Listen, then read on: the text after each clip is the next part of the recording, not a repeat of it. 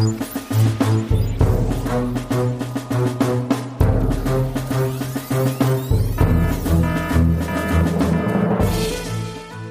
und herzlich willkommen zu einer neuen Ausgabe von Das Universum, dem Podcast, in dem Ruth und Florian über das Universum plaudern. Und auch diesmal, wie immer, mit Florian. Und mit Ruth. Schönen guten Tag, schönen guten Pi-Tag. Heute ist Hurra! internationaler Pi-Tag, zumindestens wenn heute der Tag ist, an dem diese Folge veröffentlicht wird. Wenn es irgendwann später anhört, dann ist nicht mehr internationaler Pi-Tag, aber heute ist noch der 14. März und wenn man es einmal im Jahr so komisch schreibt, wie die Amerikaner Daten komisch schreiben, dann ist jetzt heute 3.14 und das ist der Anfang der schönen Zahl Pi. Und äh, wenn ihr wissen wollt, warum wir uns darüber auslassen, erstens, weil Pi cool ist, weil Mathematik wichtig ist und weil sowohl Ruth als auch ich Mitglied im Verein der Freunde der Zahl Pi sind. Ja, ja, ja. Und für die, die jetzt glauben, das ist auf Florians Mist gewachsen, nein, ich war zuerst dabei. Du warst zuerst dabei. Ja, ja, du hast was, was ich fast Gründungsmitglied oder warst du? Du warst Gründungsmitglied, oder? Nein, nein, nein, ich war kein Gründungsmitglied, aber ich hatte ein Nahverhältnis zum Gründungs Zum Präsidenten. Mitglied, wie sagen wir das? Zum, zum Gründer, genau. Was, ja, zum ja. Präsidenten, der immer noch Präsident auf äh, Lebenszeit, Ehrenpräsident auf Lebenszeit ist. Es hat, hat ein bisschen was Diktatorisches, aber Naja, naja. ihr könnt euch gerne äh, auf der Homepage pi314.at weiter darüber informieren und auch äh, was man so macht als Mitglied im Verein der Freunde Pi, warum es äh, durchaus relevant und interessant ist, sich damit zu beschäftigen. Das hat einerseits mit ja reinem Spaß und der Freude zu tun, andererseits mit äh, Vermittlung von mathematischem Wissen an Kinder, an Menschen. Und äh, wer gerne Mitglied werden möchte, kann das auch tun. Dazu muss man 100 Nachkommastellen auswendig aufsagen in Anwesenheit eines Pi-Botschafters. Und äh, ich wäre Pi-Botschafter, falls jemand das Sind machen die möchte. Botschafter anwesend Ja. hier? Einer, mindestens. Ja. Und ich habe es unter anderem deswegen erwähnt, weil ich habe vor kurzem ein nettes Geschenk bekommen, das ich dir irgendwann mal weiterreichen wollte. Also eigentlich ist es mir geschenkt worden, aber ich habe gedacht, du freust dich auch drüber. Vielleicht können wir es immer so mal jährlich austauschen, nämlich äh, Reinhard von unserem befreundeten Podcast Methodisch Inkorrekt, der ja eine Zeit lang hier gleich nebenan in Mödling gewohnt hat und jetzt wieder zurück nach Deutschland gezogen ist, hat mir ein Buch geschenkt, das ein bisschen der wunderbaren Bibel ähnelt. Die Bibel, wer es nicht kennt, äh, das kann man nicht kaufen, die Bibel. Man findet sie auch nicht in Hotelzimmern, man muss sie besitzen. Und ich besitze eine Bibel, äh, ist ein Buch, in der, zumindest in meiner Version, eine Million Nachkommastellen von Pi aufgeführt sind und sonst nichts. Also ein sehr, sehr ja, reduziertes Buch, aber ein schönes Buch. Und das Buch, das Reinhard mir gegeben hat, ist auch so ähnlich wie die Bibel. Das enthält eine Million Nachkommastellen von Pi und einen Fehler. Aber es wird nicht gesagt, wo. Das ist ja urcool. Hast schon, hast schon geschaut, ob es in den ersten drei Zeilen ist? Ja, die, ja, die, die paar, die ich kenne, ja, da habe ich ihn nicht gefunden, den Fehler. Ich konnte mal 314. Ja, ne? ich Das auch. waren die ersten drei Zeilen der Bibel und noch Ja. 14 weitere. Ja. Oh Gott. Ja. Na, es ist wunderschön. Übrigens, Darling, deine Bibel ist im Moment gerade in meinem Bücherregal. Ich habe mehrere Bibels, aber Was? du hast die schöne Ausgabe, glaube ich, ja. Du hast mehrere? Ja. Wa- Woher? Ja, Die haben mir Leute mal geschenkt. Ah. Aber ich wollte mir, ich wollte mir mal eine kaufen, aber wie du sagst, die gibt's ja nicht mehr. Die gab's irgendwie mal. Das war so ein ja. Kunstprojekt. Aber die schönste Ausgabe hast du jetzt momentan, das stimmt, ja. Oh, immerhin. Das ist ja schon mal was wert.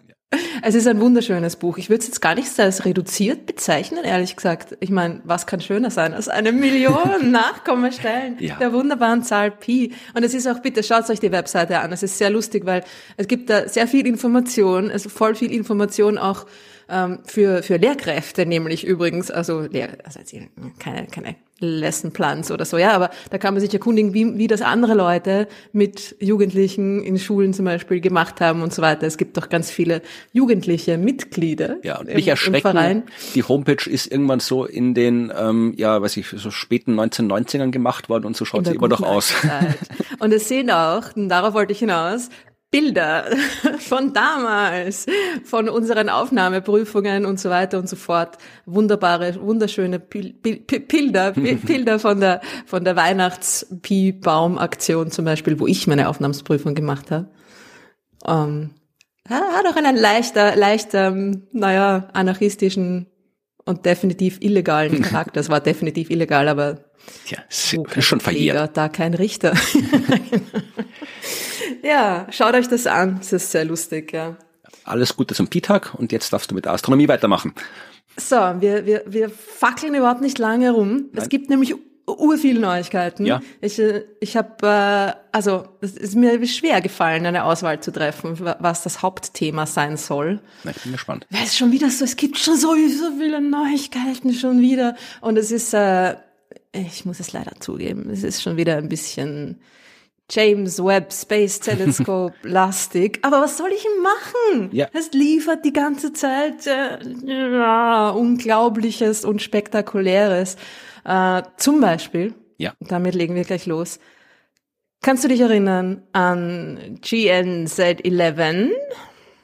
Ich glaube nicht. Also wenn du mehr das gibt's dann schon, aber die äh, vor den Zeiten des James Webb ähm, die äh, entfernteste beobachtete Galaxie. Ich weiß, dass wir darüber gesprochen haben, aber Namen kann ich Einmal schon vorgekommen ist in einer Folge dieses Podcasts bei einer Rotverschiebung von elf. Und das war damals die am ähm, frühesten beobachtete Galaxie, die wir, am weitesten entfernte Galaxie, die wir kennen und beobachtet haben. Aber sie hatte ja damals nur eine photometrische Rotverschiebung. Also ihre Entfernung, ihre Rotverschiebung war nur mit ein paar Helligkeitsdatenpunkten da irgendwie ähm, angenähert, sagen wir jetzt mhm. mal. Und jetzt hat James Webb ein Spektrum aufgenommen von dieser Galaxie und zwar ein wunderbares, wunderschönes, deutliches, eindeutiges, klares Spektrum.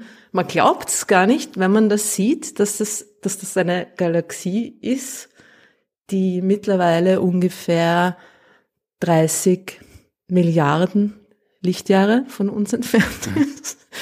Also es ist wunderschön, ja. Wenn ihr ein Bild findet, es ist halt in, natürlich in dem Paper drinnen, aber ich, es war auch, gab auch einen Press Release und so und da war das Bild auch drinnen. Und es ist, mm, sie ist nicht ganz so weit weg wie gedacht, aber fast. Also ihre echte Rotverschiebung ist zehneinhalb. Hm statt elf, na ja. Aber zumindestens hat man jetzt die, äh, wir müssen jetzt die Details nicht wieder aufrollen, aber wenn Sie nicht alle daran erinnert haben, aber zuerst hat man es mit einer Methode die Entfernung festgestellt, die ein bisschen ungenau war. Jetzt kennt man die Entfernung mit einer deutlich genaueren Methode und weiß, dass das nicht irgendwie grober Fehler war, sondern dass die wirklich weit weg ist. Dass die wirklich, wirklich weit weg ist. Und weil man ja jetzt dieses Spektrum, also diese genaue ähm, Farbverteilung quasi, die diese Galaxie an Licht, das diese Galaxie ausstrahlt, kennt, kann man damit auch sich anschauen, was ist da drin. Und da das so ein gutes Spektrum war, haben sie gleich ein bisschen eine Analyse gemacht.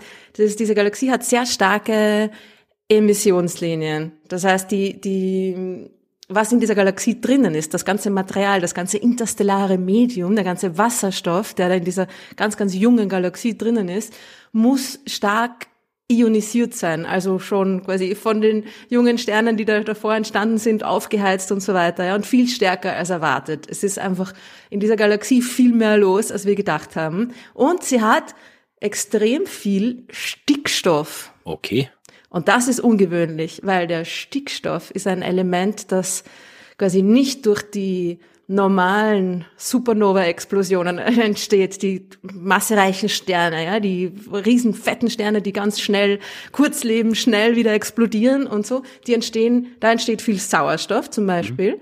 Aber der Stickstoff, der entsteht eigentlich erst später. Also das erwartet, dass der erst in der, in der nächsten Generation quasi von den langsameren Supernova-Explosionen entsteht. Und es ist aber in dieser Galaxie schon extrem viel Stickstoff drinnen. Was sieht man an dieser, an einer fetten Stickstoffemissionslinie? Entsteht Stickstoff tatsächlich nur bei Kern, äh, bei, bei Supernova-Explosionen? Nein. Aber halt von Mengen okay. und so weiter her. Ja, Mengenverhältnisse. Es geht da auch immer um Emissionslinien, Verhältnisse. Wie stark ist eine, äh, die Emission von einem Element, wie stark von einem anderen. Und es ist einfach viel mehr Stickstoff drinnen als erwartet. Und äh, man würde andere Elemente st quasi stärker erwarten als diesen Stickstoff am Anfang des Universums, weil der Stickstoff erst quasi ein bisschen später irgendwie dazukommt, in den großen Mengen, ja. Das heißt, es ist irgendwie alles ein bisschen anders als gedacht. Und es gibt sogar Hinweise darauf, dass diese Galaxie möglicherweise ein supermassereiches schwarzes Loch enthält. Ja, aber das ist doch klar, oder? Das muss ja, auch aber drin wir sein. sprechen hier von einer Galaxie, die äh, 400 Millionen Jahre nach dem Urknall Okay. existiert. Ach so, Das ja. ist sehr, sehr, sehr früh.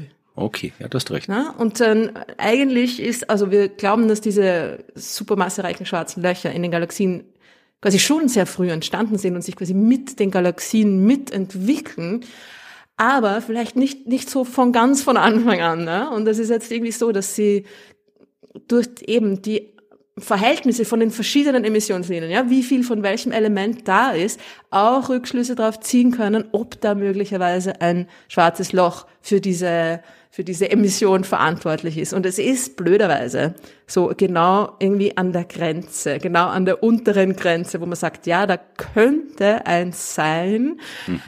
Es ist aber nicht klar, ob es wirklich da ist. Es ist halt wieder mal so ein typischer Fall, wo man sich denkt, na gut, man braucht noch längere Beobachtungen, noch mehr Daten und so weiter, ja. Hätte das jetzt irgendwelche dramatischen Auswirkungen auf unser Verständnis der Galaxienentstehung, wenn wir wüssten, dass da fix ein schwarzes Loch ist? Na, dramatisch wäre es nicht, aber es wäre unerwartet. Okay. Also es ist auch, das Spektrum dieser Galaxie ist ungewöhnlich. Das ist auch eine ungewöhnliche Galaxie. Das ist eine der fettesten, massereichsten Galaxien, die es zu dieser Zeit gab. Sonst hätten wir sie nicht gesehen. Also, das ist klar, das ist keine Durchschnittsgalaxie. Das ist ein Monster. Aber es ist ein unerwartetes Monster. Es ist ein, ein Monster, das auf eine andere Art monströs ist, als wir es äh, erwartet haben. Es ist einfach so, dass die ersten Galaxien dann vielleicht irgendwie doch ein bisschen anders sind, als wir uns das gedacht haben. Und vor allem deutet sehr viel darauf hin, dass die Dinge schon ein bisschen früher losgegangen sind. Dass es am Anfang, dass die, die Entwicklung Sterne dieser frühen Galaxien ein bisschen schneller abgelaufen ist, als wir das erwarten. Ne? Das heißt, es ist, es ist schon spektakulär, es ist aber nicht jetzt, es ist nicht dramatisch. Also es ist nicht irgendwie so, dass das, wow, das wäre unmöglich, sondern es wäre einfach, es wäre erstaunlich, ja? dass ja, das schon so ist. Erstaunlich ist ja auch okay. Erstaunlich ist auch super. Erstaunlich ist besser als unmöglich. Ja. Apropos unmöglich, Ja. das bringt uns gleich zur zweiten Okay. James Webb Neuigkeit, nämlich äh, hat James Webb unmögliche Galaxien entdeckt. Hast du diese Schlagzeile gelesen? Ich glaube. Ja, das war auch überall. Aber ich habe den Artikel nicht, die Schlagzeile ist mir irgendwie untergekommen, aber Ja, und das war tatsächlich ein Nature-Artikel. Also es ist tatsächlich quasi publiziert und Dings und so fort. Es ist ähm, unmöglich. Nein, nein. What did you think?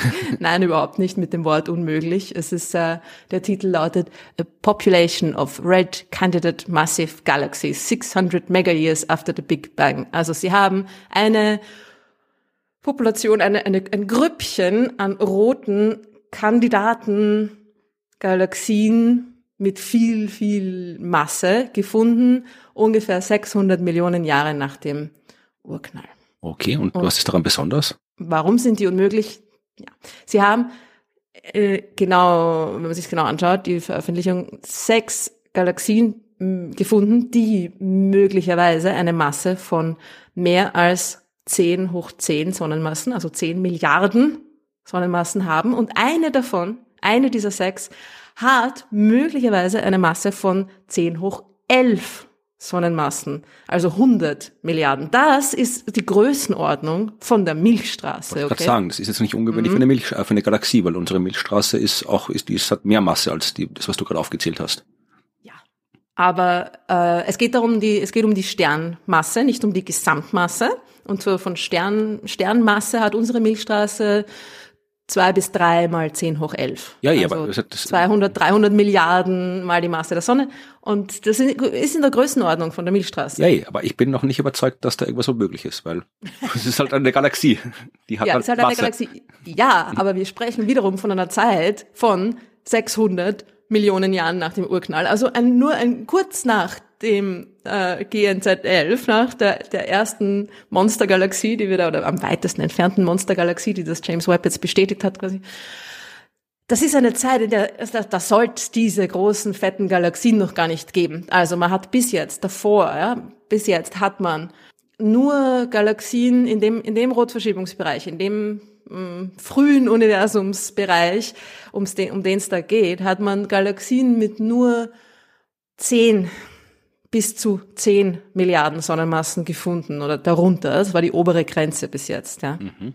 Und es ist hier nochmal ein Faktor 10 mehr okay. an Masse, die diese Galaxien, diese Handvoll an Galaxien da anscheinend hat. Das heißt, es ist von den Simulationen her, von den kosmologischen Simulationen, von dem Modell, von unserem Modell, wie sich die großen Strukturen, wie und wann ja, sich die großen Strukturen im Universum gebildet haben, viel zu früh für solche riesigen Massenansammlungen. Ja? Galaxien bilden sich ja quasi Stück für Stück, Schritt für Schritt, Lego, Lego-Bausatz, ja, zuerst die kleinen, die langsam wachsen und dann langsam immer, immer größer werden. Und es ist einfach, ja, 500, 600 Millionen Jahre, das ist zu kurz für eine 100 Milliarden Sonnenmassen Galaxie. Naja, offensichtlich nicht. Offensichtlich nicht. Tja, Frage. ne, also wenn die Galaxien, die können ja nicht unmöglich sein, weil die sind ja da. Also wenn, dann ist höchstens unser Verständnis von der Galaxienentstehung falsch. Das ist ja ganz oft so bei diesen Schlagzeilen. Das heißt, wenn man irgendwie Unmögliches, was auch immer entdeckt, wenn es da ist, ist kann es nicht unmöglich sein. Dann haben wir da irgendwie was falsch verstanden. Stimmt. Das ist die erste Möglichkeit. Entweder, also genau, das hört man ja auch immer, wenn man mit Theoretikern ähm, redet. Also finde ich gut, dass du jetzt da auf der, auf der Seite der Beobachter bist, weil die Theoretiker sagen immer, das geht nicht. Und ich Beobachter sagen, ich habe es aber beobachtet. Ja, natürlich kann auch die Beobachtung falsch sein, klar, aber ja. davon bin ich jetzt halt nicht ausgegangen, dass das naja, grundlegend falsch ist. Es ist nicht grundlegend falsch, aber Worum geht's hier? Wir haben Galaxien beobachtet. Dass diese Galaxien Galaxien sind, ist ziemlich wahrscheinlich. Also ich beobachte die, aber das sind alles nur wiederum photometrische Beobachtungen. Da, sind, da gibt's keine, keine Spektren, keine genauen Daten. Es mhm. gibt ein paar Datenpunkte, es gibt ein paar Messungen der Helligkeit dieser Galaxien mhm. in ein paar verschiedenen Farben. Ja? Und von diesen Helligkeiten in ein paar verschiedenen Farben, da versucht man dann ein ganzes Spektrum dran anzupassen, ja, eine ganze Energieverteilung einer ganzen Galaxie dran anzupassen, die aus einer Mischung von ganz vielen verschiedenen Sternpopulationen, ja, verschiedenen Sterngenerationen besteht. Und das passe ich an an meine, an meine, weiß ich nicht, sieben Datenpunkte oder wie auch immer ich habe. Ja. Und diese, die, die Modelle dieser Sternpopulationen, ja, um die Masse zu bestimmen, die haben sowieso schon riesige Unsicherheiten. Also die haben schon im, im, im lokalen Universum ja, immer oft einen Fehler, also wenn ich nur photometrische Informationen habe, ja, wenn ich nur Helligkeitsinformation habe, allein, äh, dann haben die schon mal einen Fehler von, sagen wir mal, grob so ein Faktor zwei ja? Okay, dann nehme ich alles zurück. Die Beobachter hm. haben Scheiße gebaut, die Theorien sind richtig. Und hier noch dazu ist das Ganze, weißt die ganzen Modelle, wie ich auf die Masse komme. Ich beobachte, das ist ja das Grundproblem. Ich beobachte immer nur das Licht, nicht die Masse. Ja? Und um die Masse quasi zu beobachten, brauche ich idealerweise Masse, die quasi, die, die verursacht die Bewegung. Ja? Also ich brauche eine Messung der Bewegung von den Dingen in dieser Galaxie. Ich brauche eine dynamische Massenbestimmung. Ja, da schaut, die Sterne in dieser Galaxie bewegen sich so und so schnell und dann kann ich eine viel genauere Massenbestimmung machen. Wenn ich nur das Licht beobachte, muss ich da voll viele verschiedene Modelle, Annahmen und so weiter reinfließen lassen. Ja, und da habe ich einfach einen riesigen Ungenauigkeitsfaktor, ja, und, einen, und vor allem auch systematische Fehler, die ich wahrscheinlich noch gar nicht kenne. Ja, ich habe da Sternmodelle, die auf dem, aus dem eigentlich aus dem lokalen Universum da sind oder die da kalibriert wurden an, an unserem lokalen Universum und versuche die an, einen, an eine Galaxie anzuwenden, die 500 oder weniger Millionen Jahre alt ist. Ja. Dynamisch, also Sternbewegungen oder irgendwas sehen kann James Webb nicht in der Entfernung. Das kann man nicht vorstellen. Nein, vor allem halt auch die, die Auflösung ist halt auch ein bisschen das Problem. Ja? Also wenn du, du musst ja dann quasi innerhalb was du siehst, ist quasi das Licht von der ganzen Galaxie auf einmal. Mhm. Und dann kannst du schon da irgendwie ein, ein, eine Energieverteilung, ein Spektrum draus kriegen, das halbwegs gut ist. Aber was du für die Bewegung brauchst, ist ja ein, ein Spektrum an verschiedenen Orten innerhalb dieser Galaxie. Und dafür, dafür ist es vielleicht noch ein bisschen zu früh. Aber schauen wir mal. Also von, von den Instrumenten her würde ich sagen, ist jetzt wahrscheinlich auch nicht unmöglich das hinzubekommen, aber man braucht auf jeden Fall mehr Daten. So wie immer.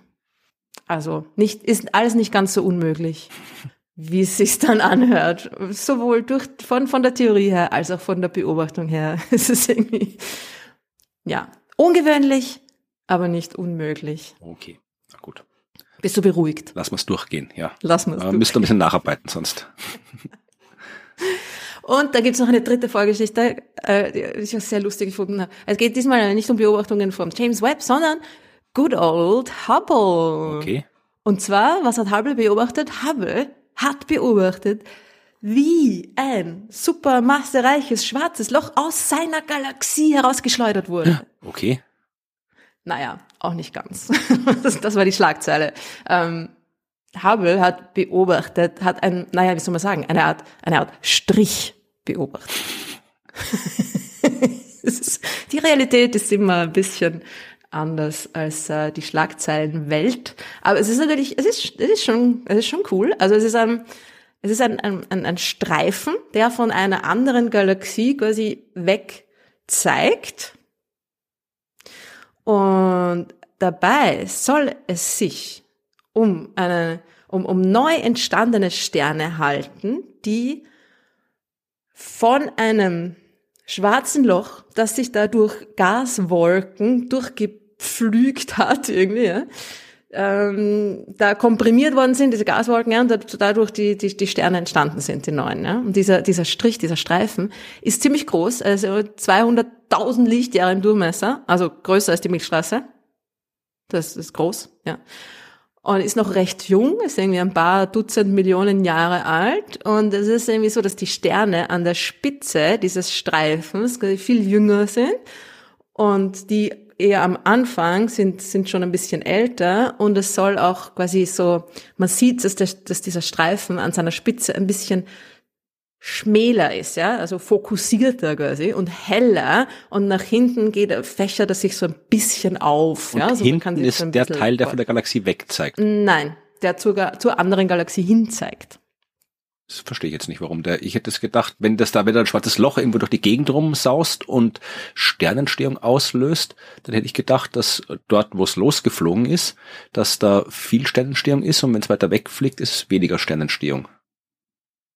Naja, es kommt darauf an, wie viel Gas da war. Also so. es ist eher so, dass die, wenn es, es fliegt los und es fliegt los, es steigt in den Zug ein und ähm, es fliegt los und es entstehen Sterne und es fliegt weiter und es entstehen Sterne und es fliegt weiter und die, die Sterne, die als erstes entstanden sind, sind schon ein bisschen älter dann als die, die quasi dort entstanden sind, wo es gerade erst vorbeigeflogen ist.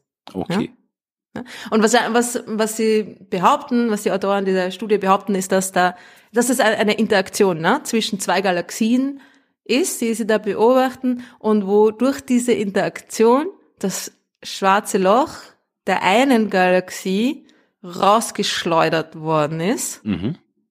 und sich jetzt quasi da von, von der, von dem, von der Galaxienverschmelzung, von dem, von der Crime Scene da irgendwie wegbewegt und super rasant, ja, mit, mit 1600 Kilometern pro Sekunde durch den Weltraum rast und einen, eine Spur, nicht der Verwüstung, sondern eine Spur des neuen Lebens sich zieht. Ja, spannend. Ich würde Naja. dir, ich würde jetzt gern ein Buch dazu empfehlen, aber wenn ich Ja. jetzt genau ähm, ähm, erzählen müsste, worum es geht, dann würde ich dich spoilern. Das Problem ist, äh, wir reden vielleicht mal ein andermal drüber oder privat drüber, das sind sechs Teile insgesamt und der Teil, der dir wahnsinnig gefallen würde von dieser Science-Fiction-Serie ist es, äh, ist, ist im letzten Teil. Und da geht es auch um schwarze Löcher, die aus Galaxien geschleudert werden, unter anderem. Aber ich weiß nicht, ob du bereit bist, fünf Science-Fiction-Bände zu lesen, um den letzten zu Das ist lesen. wieder so typisch. Florian sagt, ich empfehle dir ein Buch. Und dann kommt man drauf, es sind in Wirklichkeit 27. Ja, da kannst du noch überlegen, also vielleicht erzähle ich dir beim nächsten Mal privat drüber, aber ich weiß, also das letzte, das wird dir auf jeden Fall wunderbar gefallen, das äh, stellt alles auf den Kopf, was du über Galaxien zu wissen geglaubt hast. Ich meine, es ist ein Science-Fiction-Buch, also ist ja nicht wahr, aber es ist eine sehr schöne Vision, die da, die da äh, gezeigt wird in dem Buch. Okay. Ah, ich habe eh schon lang keine, keine Science Fiction mehr gelesen. Das wäre vielleicht mal wieder nett, ja. Das ist die sogenannte Eskaton oder Eschkaton Sequenz von John C. Wright. Äh, hat sechs Bände und der Band sechs, den ich gemeint habe, heißt äh, Count to Infinity und der erste Band heißt Count to a Trillion und die dazwischen heißen auch irgendwie. Also äh, wenn ihr wollt, lest das mal und ich werde es dir dann nochmal genauer erklären, worum es geht und warum es vielleicht sich lohnt, den letzten Teil zu lesen. Okay, na, solange ich nicht bis unendlich zählen muss, ist alles in Ordnung. Okay, why not? Let's try. Was uns zu unserer Hauptgeschichte bringt. Na, äh, ich, ich fand diese Geschichte mit dem rausgeschleuderten schwarzen Loch auch ganz nett, weil es äh, wird jetzt in weiterer Folge auch um schwarze Löcher gehen. Okay. Wir haben ja letztes Mal schon ein bisschen angekündigt, dass es äh, möglicherweise noch mehr um diese Black Hole Dark Energy Geschichte gehen wird. Okay, was ist die Black Hole Dark Energy Geschichte? Na, da hast, hast du doch das letzte Mal. Ja, weiß ich, was ich erzählt habe letztes Mal. Ach ja, das, dass diese Es komische Arbeit, darum- dass das, dass das dunkle Energie schwarze Löcher Hm. schwerer macht oder irgendwie sowas. Es geht, es geht darum, dass schwarze Löcher selbst möglicherweise unter ganz bestimmten Umständen und Voraussetzungen und äh, kosmologischen Annahmen selbst die Quelle der dunklen Energie sein könnten. Okay. Gut, ja, Ja. dann bin ich gespannt, was du erzählst. Also Black Holes, äh, du, dun, sie heißen nicht dunkle Löcher, sonst wäre dunkle Energie, dunkle Materie. Es gibt ähm, da alles, was so, was die, die dunklen, nicht leuchtenden Dinge im Universum betrifft, jede Menge äh, Mysterium und Unklarheiten. Aber es ist, ich finde, es ist eigentlich eine super interessante Geschichte. Es ist, ähm, die Idee ist auch super interessant. Es ist die mm, beobachtungstechnische Umsetzung ein bisschen fragwürdig, aber es ist auf jeden Fall eine super spannende Idee. Worum geht's? Es geht um die dunkle Energie. Ich meine, ich weiß nicht, wie, wie weit wir da jetzt ins Detail gehen sollen mit der Erklärung, warum brauchen wir die überhaupt und so weiter. Ich Haben wir da schon mal irgendwie Ja, wir haben schon oft über dunkle Energie schon, gesprochen. oder? also ich werde in den Shownotes kann ich verweisen auf andere Folgen, beziehungsweise ganz kurz lässt das sich einfach erklären. Also brauchen tun wir es eh nicht, aber sie ist halt da offensichtlich. Also wenn es nicht da wäre, hätten wir eh viel weniger Stress in der Wissenschaft. weißt, du, es kommt daher, weil ich schon wieder viel mit Kindern unterwegs Ja. war in letzter Zeit und die, die stellen dann immer so Fragen, wozu braucht man das? Wir brauchen dunkle Energie deswegen, weil wir festgestellt haben, Ende der 1990er Jahre durch unabhängige Beobachtungen, zwei Arbeitsgruppen haben das unabhängig voneinander herausgefunden, dass das Universum sich nicht nur ausdehnt, das hat man vorher schon gewusst, sondern dass äh, die äh, Expansionsrate immer mehr wird. Also das Universum dehnt sich immer schneller und schneller aus. Die Ausdehnung des Universums ist beschleunigt und wir haben keine Ahnung, warum das so ist. Es muss eine Ursache geben, warum das Universum sich immer weiter beschleunigt ausdehnt und diese unbekannte Ursache trägt die Bezeichnung dunkle Energie. Das ist es im Wesentlichen. Genau, also der springende Punkt, finde ich, ist der, dass man äh, versteht, es geht nicht um die Expansion, es geht nicht um die Ausdehnung des Universums. Ja. Die ist nicht unser Problem. Es geht um die beschleunigte Ausdehnung. Also Genau. Es geht darum, dass äh, ab einem bestimmten Zeitpunkt, und zwar der, also ein, um, ab einem unbestimmten Zeitpunkt eigentlich, etwa, etwa 10 Milliarden Lebensjahre ins, in, in, ins Universum hinein, also vor ein paar Milliarden Jahren so ungefähr, äh, hat das Universum anscheinend begonnen, sich immer schneller und schneller und schneller auszudehnen. Ja. Und das, der, der Grund dafür, das hat nichts mit der quasi mit der Anfangsexpansion zu tun, oder vermutlich nicht, ja, uns mal, ähm, sondern das ist etwas, was quasi erst später im Universum da irgendwie zum, zum Tragen kommt. Ja? Und wir glauben, dass es damit zu tun hat, dass da mh, dem, dem Raum selbst eine, eine Art von Energie innewohnt, die den Raum dazu bringt, mehr Raum zu erzeugen. Und je mehr Raum da ist, desto mehr Raum erzeugt der Raum. Und dann ab irgendeinem Punkt hast du die Menge an, an, an leerem Raum, der da ist, ist so groß, dass einfach immer mehr Raum dazukommt und immer schneller und immer schneller. Ja? Und dann kriegst du diese beschleunigte Expansion. Es muss irgendeine Energie geben, die diese Expansion beschleunigt und die Sache mit der Raumenergie. hätte Ich habe auch ein bisschen gebraucht, bis ich das damals, wie ich es das erste Mal gelesen habe, verstanden habe. Also wenn man sagt, im Raum ist Energie und der Raum dehnt sich aus, dann könnte man auf die Idee kommen, die Energie verteilt sich dann immer weiter und wird immer dünner quasi. Aber Genau. die ist quasi konstant. In einer gewissen Menge Raum Ist immer fix die gleiche Menge Energie drin. Und wenn das Universum expandiert, ja, dann habe ich nachher zum Beispiel doppelt so viel Raum wie vorher und damit auch doppelt so viel Raumenergie wie vorher und dann habe ich viermal so viel und dann habe ich 16 mal so viel und so weiter und so fort. Das heißt, es ist immer mehr Energie da und drum beschleunigt die Explosion immer weiter, wenn die Hypothese richtig ist, äh, was sie sein kann. Aber soweit ich weiß, jede Messung äh, oder theoretische Erklärung ähm, der hat da noch nicht viel geliefert. Also es wäre eine schöne Erklärung, wenn es so funktioniert, weil es eigentlich ganz gut das Phänomen beschreibt. Aber wir haben solche Raumenergie noch nicht gemessen. Und wenn man es quantenmechanisch herleiten will, äh, wie im Raum Energie stecken kann, und das geht quantenmechanisch, also das kann man herleiten, warum da Energie drin sein sollte in einem Stück Raum, wo sonst nichts drin ist. Das Problem ist nur, dass die Quantenmechanik dazu massiv anderen Vorhersagen kommt, als die Messung der, der beschleunigten Expansion quasi äh, uns zeigt. Also da, da passt noch irgendwas nicht zusammen. Und genau um diese quantenmechanische, dem Raum innewohnende Vakuumenergie geht's. Ha, na sehr schön, da bin ich. Ha.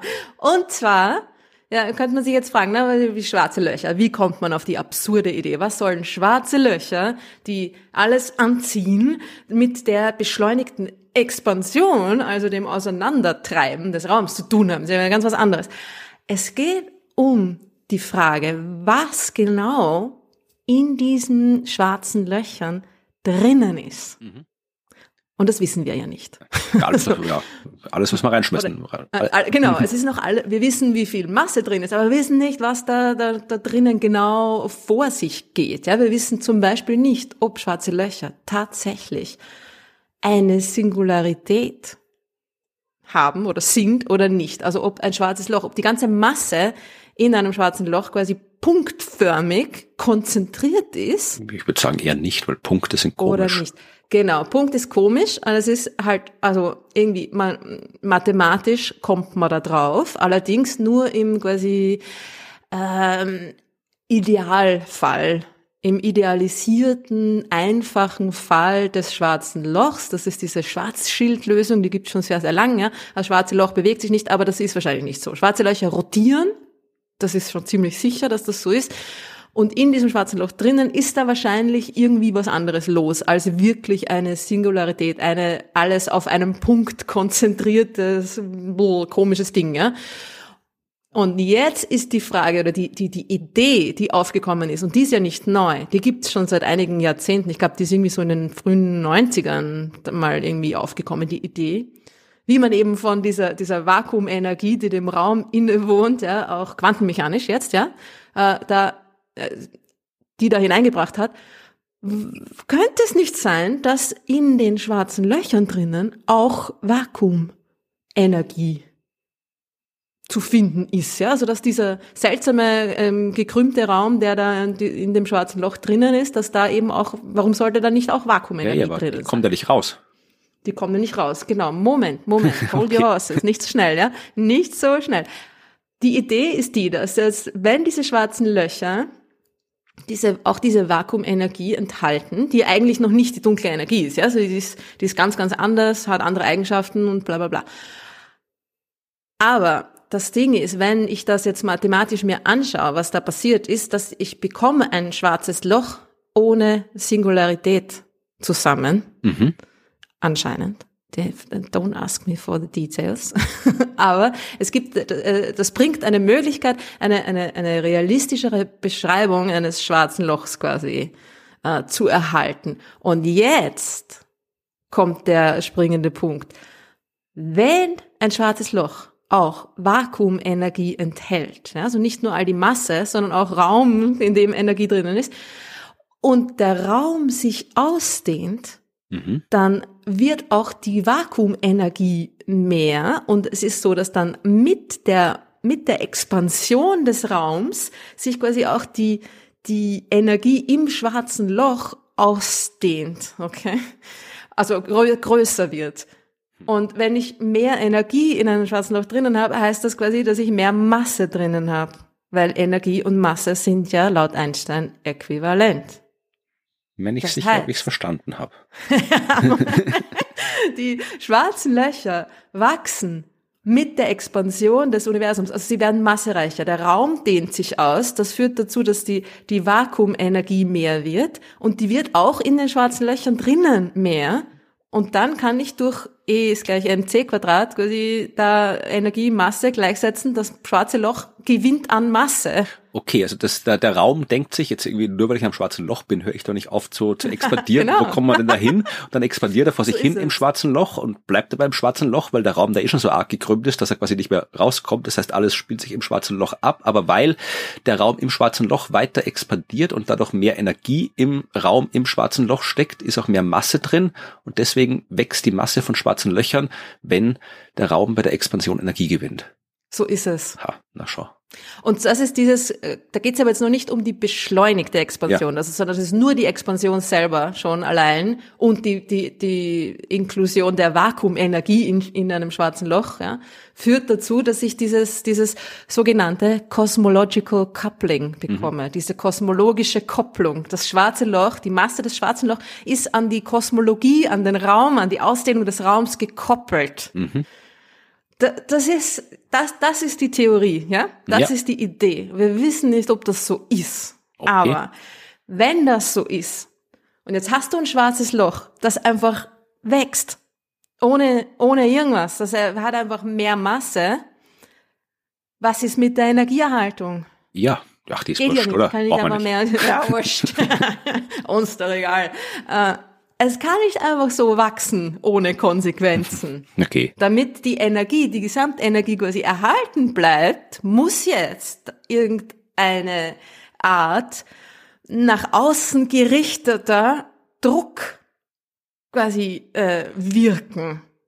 Und ein nach außen gerichteter Druck im Raum ist genau die dunkle Energie. Okay. Das ist genau der Effekt, den die dunkle Energie hat eine nach außen gerichtete, ein nach außen gerichteter Druck, ja? Mhm. nicht ein nach innen gerichteter Druck.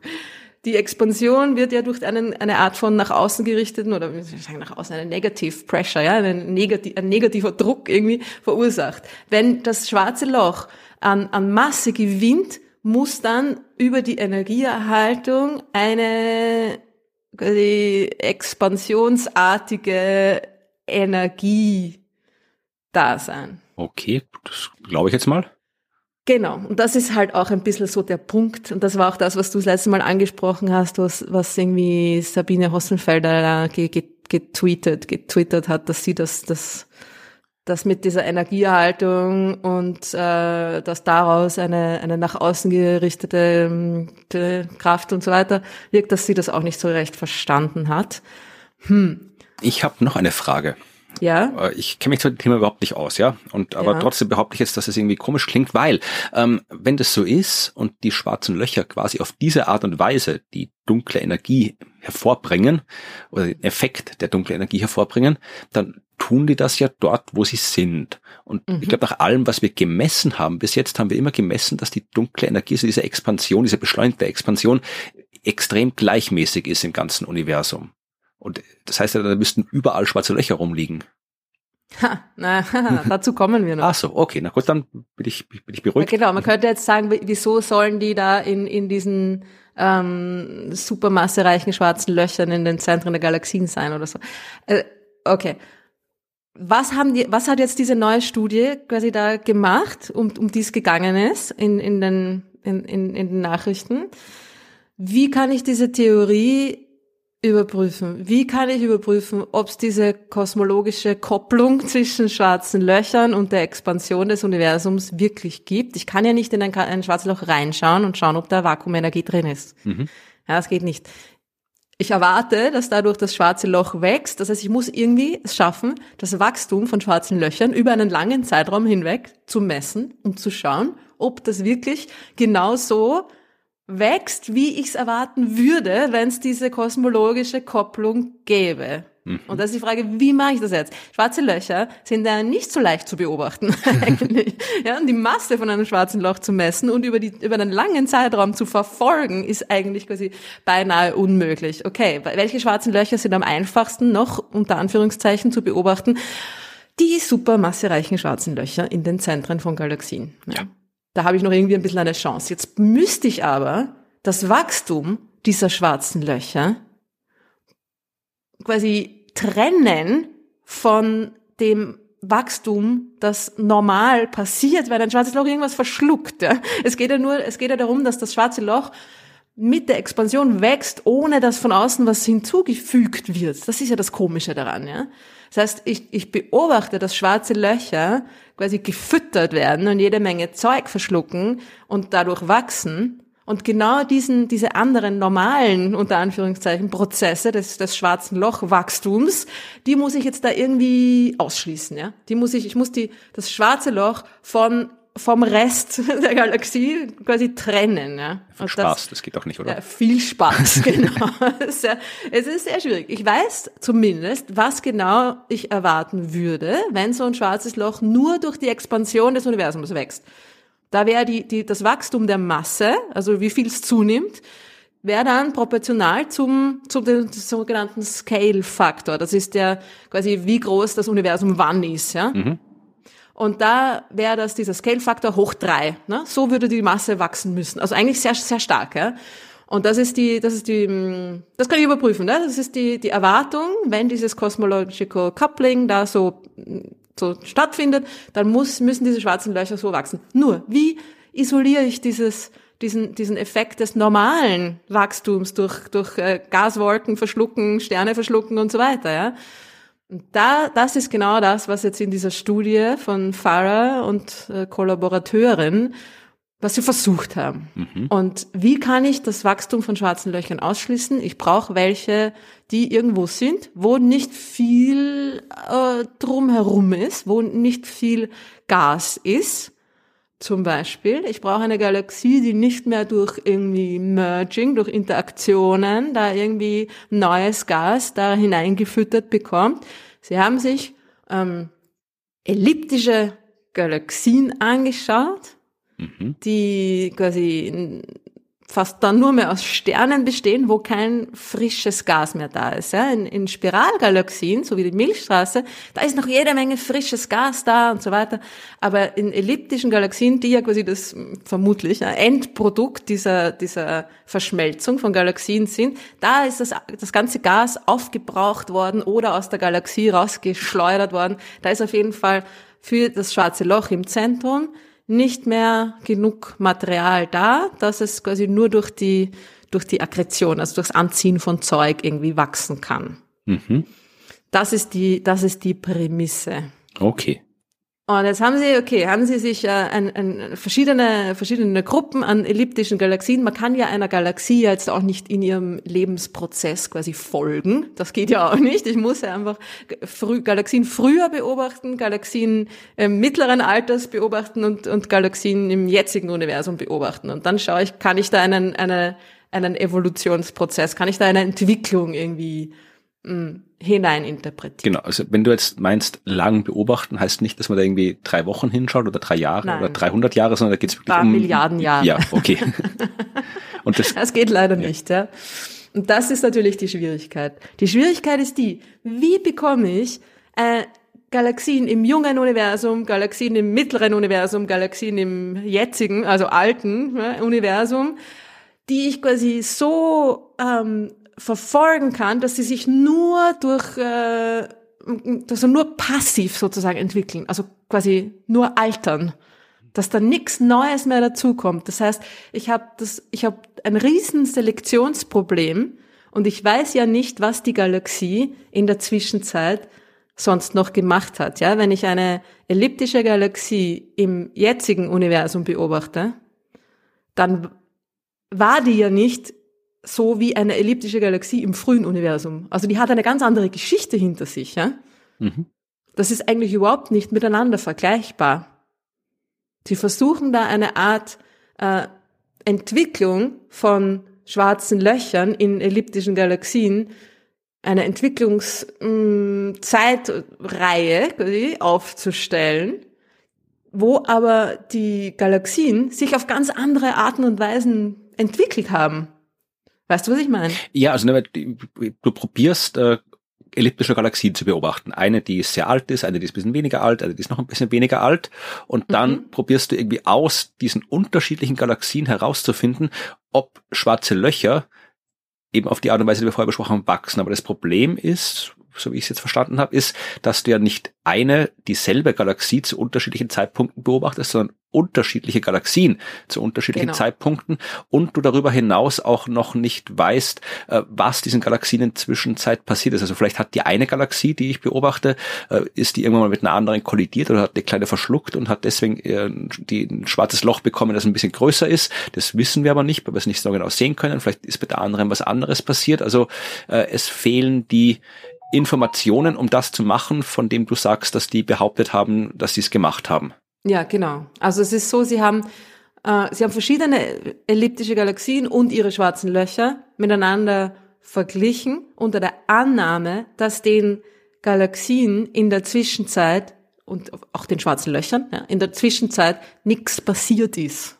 dass, die, dass, da, dass die einfach nur äh, langweilig da vor sich hin gechillt haben und die Sterne langsam älter und älter geworden sind, da ist nichts dazugekommen, ja. Die Galaxien sollen quasi mehr oder weniger gleich geblieben sein oder wenn ein bisschen, wenn sich, wenn irgendwo neue Sterne dazugekommen sind, dann kann man das ja auch irgendwie ähm, tracken und sagt man, okay, jetzt hat jetzt irgendwie so viele neue Sterne dazu bekommen, das heißt, das schwarze Loch darf auch um so viel ungefähr mehr oder weniger wachsen, aber nicht mehr. Also sie nehmen an, dass alles, was diesen Galaxien passiert ist, dass das quasi den, den gleichen Effekt auf die Sterne und auf das schwarze Loch hatte und dass, dass wenn das schwarze Loch mehr gewachsen ist als die Galaxie selber, dass das eben durch dieses Cosmological Coupling verursacht worden ist. Okay. Diese Annahmen findest du nicht gut. Und diese Annahmen finde ich äh, sehr gewagt, sehr gewagt. Also wenn das Universum ein einfaches wäre, dann, dann wäre das äh, gut möglich. Außerdem, und da kommen wir jetzt wieder zurück zu der, zu, zu der, zu der Anfang, zu einer der Anfangsgeschichten, wo es um die Massenbestimmung ging. Sie mhm. haben die Masse der Galaxien bestimmt zu verschiedenen Zeitpunkten, ja, und die Masse der schwarzen Löcher in diesen Galaxien auch zu verschiedenen Zeitpunkten. Mhm. Und jetzt kommt, kommen wir wieder zurück zu dem Problem, dass die Bestimmung von der Masse der Galaxie und die Bestimmung von der Masse des schwarzen Loches beide super schwierig sind und super fehlerbehaftet und äh, unsicher und auf ganz vielen verschiedenen Annahmen beruhen. Ne? Es geht ja wieder darum, dass ich die Masse brauche und nicht nur das Licht, was ich da sehe. Also, wir haben wieder alles das gleiche Quatsch. Problem. Ja? Nein, ich würde nicht sagen alles Quatsch, aber ich finde es, also, und Sie sagen ja dann, dass das Paper, es ist eigentlich ganz gut geschrieben und jetzt auch gar nicht so schwer zu verstehen. Also es sind ein paar ähm, Passagen da drinnen, wo Sie ein bisschen so über die theoretischen Grundlagen ein bisschen so drüber hm, brushen. Ja, aber das ist halt auch das Paper, wo die Beobachtungen beschrieben werden. Ne? Also da, da, für, die, für die theoretischen Grundlagen, ich glaube, da, da gibt es noch ein anderes Paper, wo man sich das dann genauer anschauen kann. Aber dass sie quasi, sie sagen, was genau, was sie beobachtet haben, also das Ergebnis dieses Papers ist, sie haben beobachtet, dass die schwarzen Löcher um einen Faktor 20 mehr wachsen als die Galaxien. Okay. Das ist viel. Unter, oder ein Faktor 7 bis 20. Gut, ja. ja. Genau. das Intervall. Ein bisschen ein Intervall, ja. Und dass dieser Faktor, dass die schwarzen Löcher so stark gewachsen sind, dieser Faktor entspricht genau diesem Scale-Faktor hoch drei es entspricht das Wachstum der schwarzen Löcher, das sie beobachtet haben, oder äh, in, naja, beobachtet, also irgendwie, äh, abgeleitet haben von den Massenbestimmungen, bla, bla, die auf den Beobachtungen beruhen, äh, dass sie da genau einen, ein, ein, ein Wachstum von Scale-Faktor hoch drei beobachtet haben, das genau diesen, der Erwartung entspricht, was ich von diesem Cosmological Coupling erwarten würde. Ja, wenn man ein bisschen ja gemein sein will, dann wird man sagen, okay, bei all diesen Unsicherheiten, da kann man sich irgendwas ausrechnen am Ende aus den Daten. Na, und es ist vor allem, also wenn man quasi so auf dem ersten, äh, ersten, auf dem ersten Versuch etwas beobachtet und das hat so viele Unsicherheiten und ich komme genau auf das, was ich erwartet habe. das ist immer äh, sehr verdächtig, sehr verdächtig. Also und, ah ja, und noch ein, noch ein kleines Detail. Und da kommen wir jetzt auf das zurück, was du am Anfang gesagt hast.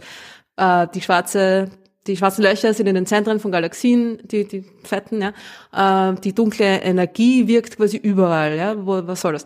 Sie haben noch als, als, als kleinen Zusatz, ähm, Side Project, Zusatzeffekt, sich die Sternentstehungsgeschichte des frühen Universums angeschaut. Also wie viele Sterne welcher Masse wann entstehen, ja? Mhm. Und daraus abgeleitet, wie viele schwarze Löcher, also stellare, ja, quasi normale, kleine schwarze Löcher, äh, die aus massereichen Sternen entstehen, es geben müsste oder es geben sollte aufgrund der mh, hm, beobachteten Sternentstehungsgeschichte. Ja.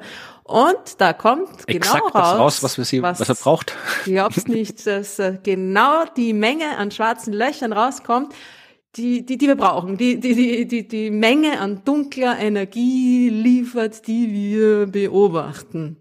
Also es ist, es passt einfach alles super zusammen. Das heißt nicht, dass es, äh, dass es falsch ist. Es ist nur irgendwie, es ist, äh, es ist ein bisschen, wie sagt man da, too good to be true, ja. Also es ist, das Argument ist, dass nicht die, nicht die, die supermassereichen schwarzen Löcher, sondern quasi die Entwicklung von mehr und mehr stellaren schwarzen Löchern im Laufe der Geschichte des Universums, die führt letztlich zur, zur Dominanz der dunklen Energie. Ja. Okay. Und das ist, ich meine, das ist keine depperte Idee. Ja? Nein, eh nicht. Die Idee ist, klingt ja spannend. das ist überhaupt keine depperte Idee. Aber das Problem, meine, du hast erstens gesagt, das, das theoretische Ding, ist dieses kosmologische, diese kosmologische Kopplung, ist, ist die überhaupt real? Ja? Ist die, gibt's Vakuumenergie in den schwarzen Löchern? Ist das real? Und ist diese, ähm, diese Folgerung, dass durch die Energieerhaltung dann dadurch etwas entsteht, das wie dunkle Energie wirkt, ist, also es gibt da noch kein, kein, kein gescheites Modell, das das äh, erschöpfend, äh, befriedigend beschreibt, ja. Von der Beobachtungsseite her, ja, Selektionseffekte deiner, deiner Galaxien, die du dir aussuchst, im frühen Universum, im mittleren, im späten, ja, was haben die miteinander zu tun? Haben sich die wirklich quasi da von den einen in die anderen entwickelt? Und äh, ich meine, ist da nicht irgendwie jede Menge anderes Zeug dazwischen passiert, das wir nicht im Griff haben? Hm. Und Massenbestimmung sowieso, da sei dahingestellt, ja, mit was für einem Fehler das behaftet ist. Es ist alles ein bisschen also es gibt an allen Ecken und Enden da jede Menge äh, Kritikpunkte, die sehr berechtigt sind. Ja, also eine spannende Idee, aber bei weitem nicht ausreichend belegt, um sagen zu können, ob sie richtig ist oder nicht. Ja, und der, ich meine, definitiv verfolgungswert. Ich meine, es ist, das ist eine geile Idee. Und es ist auch sehr eigentlich elegant und einfach. Und es würde eigentlich sehr viel lösen. Also es würde nicht nur, die, es würde die dunkle Energie lösen. Es würde den, die, die, die Frage, wie schwarze Löcher wachsen irgendwie auch lösen, ja, warum die von Anfang an da sind und warum die so schnell so groß sind. Und es würde quasi die, die, die schwarze Lochgeometrie oder das Innere der schwarzen Löcher, die, dieses Problem dieser Singularität, dieser punktförmigen Massenansammlung, würde es auch lösen, ja. Also es würde eigentlich sehr viele offene Dinge, offene Fragen, auch, auch irgendwie äh, generell so gleich in einem Aufwasch da irgendwie, irgendwie mh, mm, lösen. Aber es ist natürlich ein, ein extraordinary claim, der extraordinary evidence ja. required, wie Carl Sagan gesagt hat. Er hat es nicht ganz so in seinem depperten Denglisch gesagt wie ich, aber es ist einfach so, dass außergewöhnliche Behauptungen außergewöhnliche Beweise erfordern. Ja, und sehr oft ist es dem Universum auch komplett wurscht, wenn wir eine schöne Idee haben, weil das muss ja deswegen nicht so sein. Also es ist ja nicht verpflichtend, schön zu sein, nur weil wir eine schöne Idee haben. Vielleicht ist es halt auch irgendwie auch ganz anders und viel komplizierter und viel schierer. Ich bin ja auch äh, eher auf der Seite des Messy Universe. Also ich glaube auch nicht, dass das alles irgendwie schön und easy und einfach ist. Und äh, so ein Ding wie die dunkle Energie ganz bestimmt nicht. Aber ja, es ist, äh, ich finde, es ist echt eine interessante Sache und es ist, es wird jetzt sicher, ich meine, nach so einem Claim, ja, nach, nach so einer Ansage kommen jetzt natürlich sicher nochmal die Theoretiker raus, es kommen dann sicher auch nochmal die Beobachter raus und alle werden jetzt versuchen, da irgendwie zu schauen, ob da irgendwas dran sein könnte und ihre eigenen Studien anstellen und ihre eigenen Beobachtungen anstellen. Also ich glaube, dass da, dass das nicht so, dass das jetzt nicht so in der Versenkung verschwinden wird, weil es doch einfach jetzt nicht so eine schlechte Idee ist, ne? Ja, eh, aber wie gesagt, gute Ideen sind ich glaube, das wir eine. werden da, ja, aber ich glaube, wir werden da noch, wir werden da mehr drüber noch äh, hören in, jetzt vielleicht nicht unmittelbarer un Zukunft, sondern im, in den nächsten Monaten, Jahren und so weiter. Ja. Na, ich bin gespannt, Mhm. ob da noch was kommt oder ob wir feststellen, es ist einfach Quatsch. Was ist Obwohl dein Gefühl? Ach, nee, ich habe kein Gefühl. Also ich, wenn ich wüsste, was, wie wenn ich ein Gefühl hätte, was dunkle Energie sein könnte, dann würde ich hier nicht podcasten, sondern mir mich Nobelpreise abholen. Aber habe ich Nein, halt nein, nicht. nein, dafür reicht dein Gefühl, glaube ich, nicht für Nicht? einen Nobelpreis. Ah, nicht, okay. Gut. Ah, Na, er hast eh recht. Nein, ich habe ich, ich dafür habe ich tatsächlich äh, zu wenig Ahnung von vor allem der äh, ganzen ja hier äh, theoretischen Arbeit. Also ich kann jetzt nach dem, was ich über Astronomie weiß und was du mir jetzt erzählt hast, kann ich zumindestens äh, ein Gefühl dafür haben oder habe jetzt ein Gefühl dafür, dass die der Nachweis durch Beobachtung alles andere als einfach ist und ich habe das Gefühl, basierend auf dem, was du erzählt hast, dass die getroffenen Aussagen äh, stärker sind, als es die Beobachtungsdaten zulassen. Das ist das eine, aber ich habe kein Gefühl dafür, äh, wie plausibel der grundlegende Mechanismus ist, weil ich, wie gesagt, diese ganze, da braucht man ja Quantenmechanik, da braucht man irgendwelche Stringtheorie, den ganzen komischen, äh, ho- hochgestochenen äh, theoretische Physikzeug, du musst irgendwie die ja, Realitätstheorie aus dem FF kennen und so weiter. Also da habe ich alles, also da weiß ich zu wenig, um ein vernünftiges Gefühl dafür zu haben, ob das halt einfach nur eine schöne Idee ist oder ob es auch ausreichend ja Grundlage in der realen, sagen wir mal, nicht hypothetischen äh, Physik gibt, die äh, diese Idee auch plausibel macht oder ob es einfach nur eine Idee ist. Muss ja nicht sein, also man, die Geschichte mit dem Higgs-Teilchen, mit dem Higgs-Mechanismus, das war auch eine Idee, die halt der Herr Higgs mal gehabt hat, so aus dem, nicht aus dem Nichts hinaus, aber der hat gemeint, es wäre halt schön, wenn das so funktionieren würde und am Ende Mhm. hat sich rausgestellt, es hat so funktioniert, aber kann ja auch anders sein.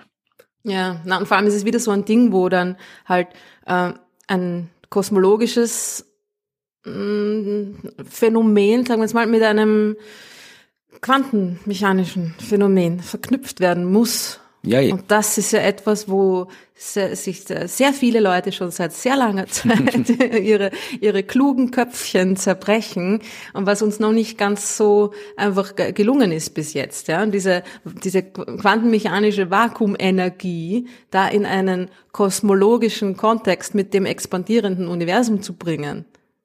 Das, das ist keine, keine schnelle Nachmittagsrechnung auf einem Blatt Papier, ja. Ja, leider nicht. Aber gesagt, ja. Ja, es gibt, wir haben ja vermutlich auch Hörerinnen und Hörer, die noch aktiv in der Forschung sind. Wenn ihr dann noch was sucht äh, für eure, ja nicht Bachelorarbeit, aber vielleicht eher so, so ein PhD-Projekt oder so, dann ja, legt los. Und wenn es da draußen äh, Menschen gibt, die uns zuhören und sich mit äh, zum Beispiel Quantengravitation beschäftigen und mir jetzt äh, sagen wollen, dass das, was ich da gerade erzählt habe, vollkommener Topfen, Quark ist, dann äh, nur zu. also, es ist, wie gesagt, nicht ganz mein Spezialgebiet. Obwohl, die, die Geschichte mit dem Galaxienwachstum und, und so weiter, das ist jetzt nicht so, dass ich mich da gar nicht auskenne, ja. Aber ja, also ich kann das eigentlich von der theoretischen Seite her auch nur sehr, sehr schlecht beurteilen, was da dran ist. Drum meine, me- meine, meine Beobachtungsskepsis, ich kann heute auch nicht reden. Und die Erklärung war zumindest in sich konsistent und das ist wichtig. Schon? Also ja, also es ist, wenn man, ich habe das Gefühl, dass ich zumindest mal die grundlegende Idee verstanden habe. Vielleicht hast du die grundlegende Idee komplett falsch erklärt, aber zumindest war sie in sich konsistent, die Erklärung. Es war verständlich. Mehr wollen wir nicht. Okay, gehen wir über zu den Fragen. Ich habe mir natürlich auch äh, passend zu unserem Hauptthema ein paar Fragen zur dunklen Energie und zu schwarzen Löchern herausgesucht. Und ähm, es hätte noch wesentlich mehr Fragen gegeben, aber wir haben ja nicht ewig Zeit. Drum fangen wir jetzt einfach an mit einer Frage, die was mit der dunklen Energie zu tun hat. Ja. Nämlich, Kevin fragt, was wir zum oszillierenden Universum beziehungsweise der Big Bounce Theorie meinen und ähm, ob es da irgendeine Möglichkeit gibt, dass sich dieses, dass sich das Universum doch noch zusammenzieht und äh, halt irgendwann in der ganz fernen Zukunft vielleicht oder ja sagt da zum Beispiel 10 Billionen Jahre, ja, das ist viel. Also kann es sein, dass sich das Universum da irgendwie nochmal ähm, zusammenzieht? Was hat die dunkle Materie, dunkle Energie damit zu tun? Oder ist es einfach völlig unmöglich, dass es dann irgendwann doch wieder zu einem neuen Urknall kommen kann. Ja, die Sache mit dem oszillierenden Universum, diesem Big Bounce und Big Rip und was das war, das waren ja alles vor allem äh, Theorien, die entwickelt worden sind in einer Zeit, bevor wir das mit der dunklen Energie rausgefunden haben. Da hat man, ich glaube, es war sogar ein Grund, warum man sich da auf die Suche gemacht hat. Man wollte halt wissen, ähm, wie der die Expansion langsamer wird damals in den 90ern. Also die haben gedacht, okay, das Universum expandiert, da ist Masse drin im Universum, die Masse zieht, vereinfacht gesagt, das Universum wieder zusammen. Das heißt, die Expansion muss im Laufe der Zeit langsamer werden. Und wenn wir das messen, wie sie langsamer wird, dann können wir auch quasi vorhersagen, wann sich das Ganze umdrehen wird und das wieder in sich zusammenfällt. Das war so die Grundidee, warum man die Messungen gemacht hat. Ja, genau. Die wollten eigentlich genau das Gegenteil beweisen. Die wollten schauen, wie schnell zieht sich das Universum wieder zusammen. Und bam, genau das Gegenteil. Trotzdem Nobelpreis bekommen dafür, ne? Yay. Zu Recht, zu Recht natürlich. Also ganz lustig, ne? Das ist einfach so oft, das ist so oft so, man möchte irgendwie irgendwas rausfinden, beziehungsweise hat schon eine tendenziell eine Meinung, ja. Wir sind auch nur Menschen, wir sind keine, keine total objektiven Roboter und dann stellt sich genau das Gegenteil davon heraus. Ey, aber das finde ich besser als das, was du jetzt vorhin erzählt hast in deiner Hauptgeschichte. Da hat man gesagt, ich würde gern das messen und dann hat man exakt das gemessen. Das ist immer genau. ein bisschen schwieriger. das ist immer ein bisschen schwieriger, ähm, als wenn ich sage, ich will das messen und dann messe ich genau das Gegenteil davon. Ich meine, es kann beides richtig oder beides falsch sein, aber es ist ja. immer ein bisschen verdächtiger, äh, jetzt nicht im Sinn von Datenfälschung oder sonst was, sondern einfach nur durch diese ganzen unbewussten äh, Bias, äh, den man hat, also die ganzen unbewussten Dinge, die unser Hirn halt macht, ohne dass wir es dafür können. Es ist immer einfacher, sich selbst zu täuschen, wenn es um was geht, das man gern hätte, das so ist so ist. Oder eigentlich sollte man froh sein, wenn, wenn was anderes rauskommt. Ne? Wenn man irgendwas untersucht und es kommt genau das Gegenteil davon raus, ist man zuerst mal irgendwie so, oh, Alter, na super. Aber in Wirklichkeit sollte man froh sein, weil dadurch hat man die Möglichkeit, andere Richtungen zu, zu ähm, erforschen oder andere Möglichkeiten, andere Möglichkeiten zu folgen, die schon eine Art Eingrenzung sind. Ne? Wenn man schon weiß, so ist nicht, dann hat man mehr erfahren und, und geht einen Schritt in die richtige Richtung. Äh, also, Kevin, ähm, soweit ich weiß, ist das mit dem Big Bounce erledigt. Also so wird es zu keinem neuen Urknall kommen. Ja, also nicht in unserem Universum. Also. Nicht in unserem Universum. Es gibt dann auch allerhand lustige andere Theorien, die mit diesen, mit diesen Membranen zum Beispiel, ja, dass das, das Universum eigentlich aus zwei Membranen besteht. Membranen, das habe ich wieder ein Thema angerissen. Also, dass das zwei, zwei, hm, naja, Raum, also Membrane, die sind schon dreidimensional, ja, sie sind nicht flach, aber das ist so die Analogie. Äh, und die bewegen sich aufeinander zu und voneinander weg. Also die Membranen selber dehnen sich aus, wie unser Universum sich ausdehnt, aber da ist noch eine andere, die bewegt sich auf uns zu und wenn und dann wieder auseinander, ja, und die sind irgendwie so aneinander gekoppelt und wenn sie zusammenstoßen miteinander, wenn die zwei expandierenden Universumsmembranen miteinander zusammenstoßen, dann gibt es vielleicht überall einen neuen Urknall. Ja, das war, äh, ist glaube ich auch mittlerweile nicht mehr ganz so. Ist auch nicht in, mehr so, gell? Das war, ja. das war das Schlusskapitel von meinem allerersten Buch. Das ist ja Gravum, äh, wo es um Kollisionen ging. Und ich habe angefangen Guter mit Titel. Kollisionen zwischen Atomen und Elementarteilchen und habe aufgehört mit Kollisionen zwischen Universen. Und da war genau das, also dass theoretisch man den Urknall, zumindest nach damaligen Stand des Wissens, auch interpretieren konnte als Kollision von so zwei so Universumsmembranen, also zwei Universen quasi. Aber hängt auch davon ab von allen möglichen irgendwelchen hypothetischen äh, physikalischen Theorien. Also da braucht man irgendwie Stringtheorie und M-Theorie, wie der ganze, das ganze Zeug heißt, wo es auch immer weniger, es gab noch nie Belege dafür, dass das stimmt. Und die Belege, die man bis jetzt finden hätte sollen, damit das Zeug irgendwie plausibel bleibt, die hat man auch nicht gefunden. Also auch die Geschichten werden immer unplausibler. Aber ich weiß nicht, wie der Stand der Dinge ist. Aber ja, nach allem, was wir wissen, ist die Sache mit dem Big Bounce eher unwahrscheinlich. Sehr unwahrscheinlich. Sorry. Es ist irgendwie, hat so ein bisschen was Befriedigendes, oder? Man denkt sich so, dehnt sich aus, zieht sich wieder zusammen, dehnt sich wieder aus. Es hat, es passt in unsere quasi äh, menschliche, zirkuläre Vorstellung der Zeit und dieses, mh, das ist quasi einfach zu erklären. Aber das, das in Wirklichkeit erklärt es ja auch nichts, weil irgendwann hat das ja beginnen müssen. Es befriedigt unser Gefühl, äh, wenn wir sagen, ja, früher war alles besser, dann wissen wir, okay, irgendwann wird es wieder so sein wie früher. Na, hoffentlich nicht. Okay, zur nächsten Frage. Da geht's mehr um schwarze Löcher selber. Und zwar fragt uns Günther mhm. zum Thema schwarze Löcher und Singularität. Und zwar hat er ein Verständnisproblem Das kann Nicht ich, glaube ich, dir gerne. Glaube ich dir gerne. Das haben wir alle. ähm, aber eins, das wir vielleicht doch aufklären können, nämlich, also, naja, hm, bis zu einem gewissen Grad. Er fragt, wenn sich ein Teilchen dem Ereignishorizont nähert, wird doch die Zeit verlangsamt. Ja? Das heißt, je näher es dem Horizont kommt, äh, wird dann, wird es dann am Ende quasi am Ereignishorizont eingefroren. Ja? Es wird ihn in unendlicher Zeit erst erreichen oder überschreiten. Und es sollte ja aber nach dieser unendlichen Zeit das schwarze Loch selber ja schon nach Hawking längst zerstrahlt sein und gar nicht mehr existieren. Also wie kann dieses Teilchen dann in das schwarze Loch hineinfallen, wenn es da das schwarze Loch in der unendlichen Zeit schon äh, evaporiert ist? Ja, dann erklär. Ich soll das jetzt erklären, nach, du übernimmst das. Du bist doch der Spezialist für die Hawking-Strahlung, oder? ich bin überhaupt kein Nein, also Spezialist was für ich dazu sagen kann, ist, ähm, Günther, nur für den außenstehenden Beobachter würde es so aussehen. Das ist eben das Ding mit dieser Relativitätstheorie, dass die Bewegung immer von dem, von dem Beobachter irgendwie, vom Beobachterstatus irgendwie abhängt. Ja. Für den, für, für das Teilchen selber, das Teilchen selber kann dann natürlich hineinfallen. Ne? Die Zeit für das Teilchen wird nicht verlangsamt, sondern nur für den, für den Beste Be Be Besteher. Was? Beobachter, den außenstehenden Beobachter.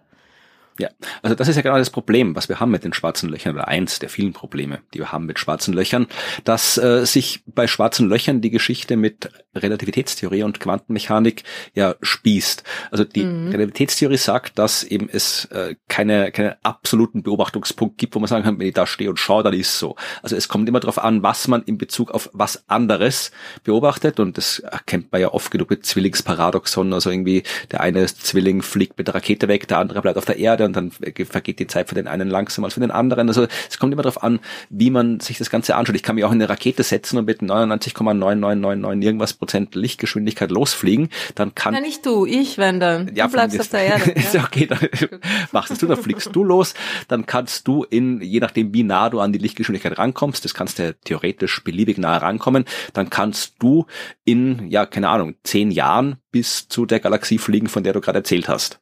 Das Mhm. geht theoretisch, ja, Äh, weil halt für dich die zehn Jahre vergehen, aber ähm, tatsächlich, wenn ich dir zuschauen würde, dann würde ich dir wahrscheinlich ein paar Millionen Jahre zuschauen, wenn ich ein paar Millionen Jahre zuschauen könnte, also irgendwann, wenn man fahrt, so gerne ich dich hab, irgendwann denke ich mir jetzt, scheiße drauf, jetzt geht's aus.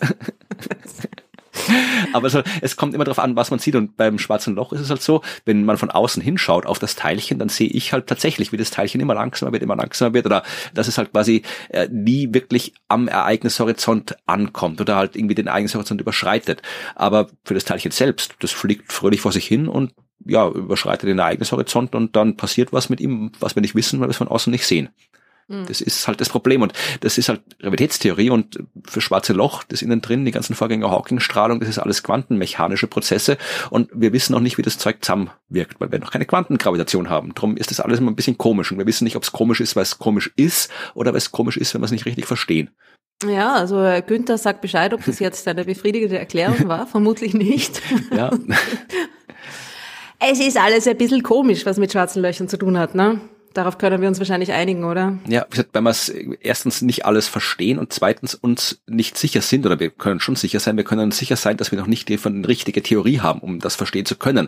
Aber wir wissen halt nicht, was von unserem Unverständnis auf simples normales Unverständnis zurückzuführen ist und was auf das Fehlen der passenden Theorie, um es verstehen zu können. Das macht es nochmal extra schwierig. Hm, das hast du schön gesagt, ja. Danke. So, weiter geht's mit einer um, related question, nämlich eine Frage aus unserer Telegram-Gruppe, Okay. die auch ein bisschen damit zu tun hat. Es geht so nicht um schwarze Löcher, aber um Neutronensterne, Mhm. also die, die Verwandten von den schwarzen Löchern quasi. Äh, Und Uwe Mhm. hat uns eine sehr interessante Frage gestellt. Und zwar fragt er sich, wie es mit einem Neutronenstern weitergeht, Mhm. der Materie von einem Begleiterstern anzieht. Okay. Und ob es da auch so eine Art kritische Masse gibt, wie es ja bei weißen Zwergen der Fall ist. Weiße Zwerge in einem Doppelsternsystem, ja, die ziehen Masse von einem Begleiter, also potenziell, ja, wenn der Begleiter ein roter Riese ist und, und nah genug dran ist, dann können die Masse absaugen quasi, oder dann fällt die Masse einfach quasi über dieses ja, Potenzialding da drüber und fällt auf diesen weißen Zwerg und dann irgendwann erreicht das diese kritische Grenze die, und der weiße Zwerg fällt in sich zusammen und macht ein mächtiges Wumms in den Worten von Uwe. und genau, und er möchte wissen, ob das bei Neutronensternen auch so ist und ob die dann auch plötzlich zu einem schwarzen Loch werden. Also, Oder ob es nur ganz leise Zisch macht, wie er sagt. Also ich würde mal eine kurze Antwort probieren. Ja. Aber du okay. darfst das gerne noch ausführen wenn es falsch ist. Oder wenn es richtig ist, dann. Ich würde eine etwas längere ja, Antwort probieren. Nein. ist, äh, okay, dann schau. Okay, also, schau, die Chandrasekhar-Grenze, diese, diese kritische Masse, die ein weißer Zwerg maximal haben kann, die betrifft ja wirklich den weißen Zwerg. Die betrifft diese, diese Elektronen, ähm, ähm, Degeneracy, wie heißt denn das? Entartungsdruck. Die ja. betrifft diesen Entartungsdruck zwischen den Elektronen. Es ist quasi, die Elektronen dürfen nicht äh, an der, am, am gleichen Ort sein, ne? aus, aus quantenmechanischen Gründen. Und äh, das, das stößt sie voneinander ab und dadurch äh, hält sich dieser weiße Zwerg stabil. Und wenn jetzt noch mehr Masse ist, dann wird dieser Entartungsdruck quasi da überwunden und es geht kavum und das Ding explodiert in einer Supernova und äh, es entsteht ein schwarzes Loch. Ja? Mhm. Bei einem Neutronenstern ist aber diese Grenzmasse ja eigentlich schon überschritten. Ne? Okay, Der hat ja. ja. schon mehr Masse als ein weißer Zwerg. Also der ist ja schon in einem anderen Zustand. Der ist nicht mehr in diesem, in diesem Elektronenentartungszustand, sondern in dem Neutronenentartungszustand und da da, da gibt's diese Grenzmasse irgendwie nicht mehr. Also wenn zwei Neutronensterne zusammenstoßen, kommt es natürlich auch zu einer riesigen Explosion. Aber wenn ein Neutronenstern von einem Nachbar-Begleitstern langsam Masse abbekommt, dann entsteht entweder oder meistens ein Röntgendoppelstern, weil das Zeug, das auf diesen Neutronenstern hinunterfällt, super schnell beschleunigt wird und beschleunigtes Zeug emittiert äh, Radio und auch Röntgenwellen, weil das beschleunigt wird und super heiß wird durch die Reibung. Es wird so heiß, dass es äh, sehr hell im Röntgenbereich strahlt. Das heißt, du kriegst dann einen, einen Doppelstern, wo du eine Röntgenquelle hast, die immer irgendwie sich in eine Richtung bewegt, dann wieder in die andere. Ne? Und, und sogar manchmal ist es sogar so, dass sie von ihrem Begleitstern auch äh, bedeckt wird. Ja? Es gibt auch Röntgendoppelsterne, die, die so eine Art äh, regelmäßigen Puls auch haben, ja, weil sie, weil sie eben, weil wir sie von der Seite sehen und der eine Stern den anderen überdeckt. Das passiert. Und was auch passiert, wenn mehr Masse da hineinfällt, mit der Masse wird diesem Neutronenstern auch zusätzlicher Drehimpuls zugeführt, ja. Mhm. Das heißt, der wird schneller und schneller und schneller und schneller und schneller und schneller und so entstehen diese Millisekundenpulsare. Das sind Neutronensterne, die drehen sich im Millisekundenbereich. Also die drehen sich tausendmal pro Sekunde um, um sich selber. Muss ich mal vorstellen. Ja, kann ich nicht. das glaube ich dir. Also das sind das sind verrückte Objekte, ja, aber die, wir beobachten die. Wir beobachten diese Sterne, die machen, ja, also das war jetzt das Geräusch, ne? geht um Licht und die entstehen, die, das geht eigentlich nicht, dass ein Stern durch seinen quasi normalen Kollaps sich so schnell dreht. Diese Millisekundenpulsare kann es eben nur geben, weil ein Neutronenstern einen, von einem Begleiter Masse abgesaugt hat und sich dadurch immer schneller, immer schneller, immer schneller, immer schneller dreht. Und die, wenn genug Masse da ist, kann es dann auch irgendwann auseinanderreißen, wenn sie sich zu schnell drehen. Okay, also dann, wie gesagt, deine Antwort stimme ich vollkommen zu. Äh, ich habe die Frage dann nur nicht aufmerksam zugehört. Ich habe es so interpretiert, dass äh, die Frage war, können aus Neutronensternen, äh, wenn die mehr Masse kriegen, schwarze Löcher entstehen. Ich habe sofort halt die kollidierenden Neutronensterne vorgestellt, mhm. die wir schon bei Gravitationswellenmessungen gesehen haben oder nachgewiesen haben, wo ja tatsächlich schwarze Löcher entstanden sind, weil zwei Neutronensterne kollidiert sind. Ja, Genau, also unter bestimmten Umständen kann da natürlich schon auch ein schwarzes Loch draus entstehen, aber Mm, meistens eher nicht. Es kommt irgendwie darauf an, wie viel Masse da noch dazukommt, weil ein Neutronenstern hat ja auch schon wesentlich mehr Masse als jetzt ein weißer Zwerg. Das heißt, bei einem weißen Zwerg muss, muss quasi weniger Masse dazukommen, damit der zu, damit diese Grenze erreicht wird und er explodiert. Ja? Bei einem Neutronenstern muss da mehr, noch wesentlich mehr Masse dazukommen. Und äh, so ist das dann halt ein bisschen schwieriger oder unwahrscheinlicher das zusammenzubekommen. Was ja? du wahrscheinlich noch nicht gesehen hast, aber kurz bevor wir angefangen haben aufzunehmen, hat Andy uns eine E-Mail geschickt mit mehr oder weniger der gleichen Frage. Ist es möglich, dass ein Neutronenstern im Laufe der Zeit durch die Aufnahme von Materie zu einem schwarzen Loch kollabieren kann? Also hast du jetzt die Frage auch gleich ha. beantwortet. Ja, schau an. Äh, danke, Andi, für die Frage. Und äh, hier bitte gerne die Antwort. Instantane Antwort. So ist das im Universum. Manchmal. Ähm, genau. Und dann habe ich noch eine lustige Frage. Ja. Die wird dir, glaube ich, gefallen, hoffe ich. Christian, der sagt, wir haben ihm schon ein paar Fragen beantwortet. Da keine mehr. Tja, meine Lieben, das Universum ist einfach nicht gerecht. Na, es ist eine lustige Frage, darum habe ich sie gleich ja. ausgewählt. Und zwar fragt er, könnte die Größe von intelligenten, raumfahrtfähigen Aliens, wenn es sie denn gibt, auch ganz anders ausfallen? Könnten die zum Beispiel extrem klein sein, Stecknadelkopf groß oder noch kleiner.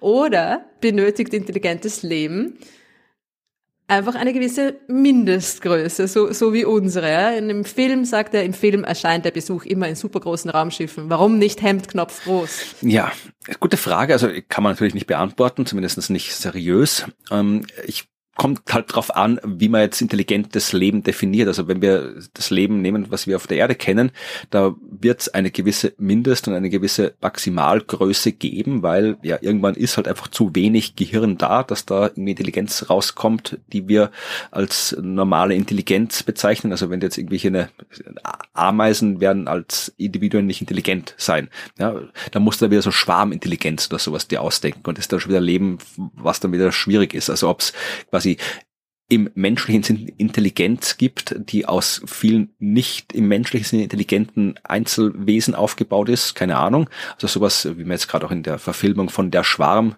äh, diese Serie, die jetzt gerade läuft, äh, wo Frank Schätzing in seinem Bestseller von vor 20 Jahren genau dieses Thema ja äh, ausgearbeitet hat, also ein, eine Intelligenz, die aus einem Schwarm besteht. Also sowas kann man sich in der Science Fiction ausdenken. Ob es in echt gibt, weiß ich nicht. Und wenn es zu groß wird, naja, irgendwann bist du so groß. Aber bei den Dinosauriern gesehen, die ja erstens mal nicht intelligent waren und zweitens dann auch irgendwie schon zu groß waren, als dass sie vernünftig lebensfähig waren. Also die, die gelebt haben, waren schon lebensfähig, aber irgendwann ist halt Schluss, irgendwann bist du so groß, dass du dann irgendwie. Zumindest haben sie es wesentlich länger auf der Erde ausgehalten als wir vermutlich, oder? Also.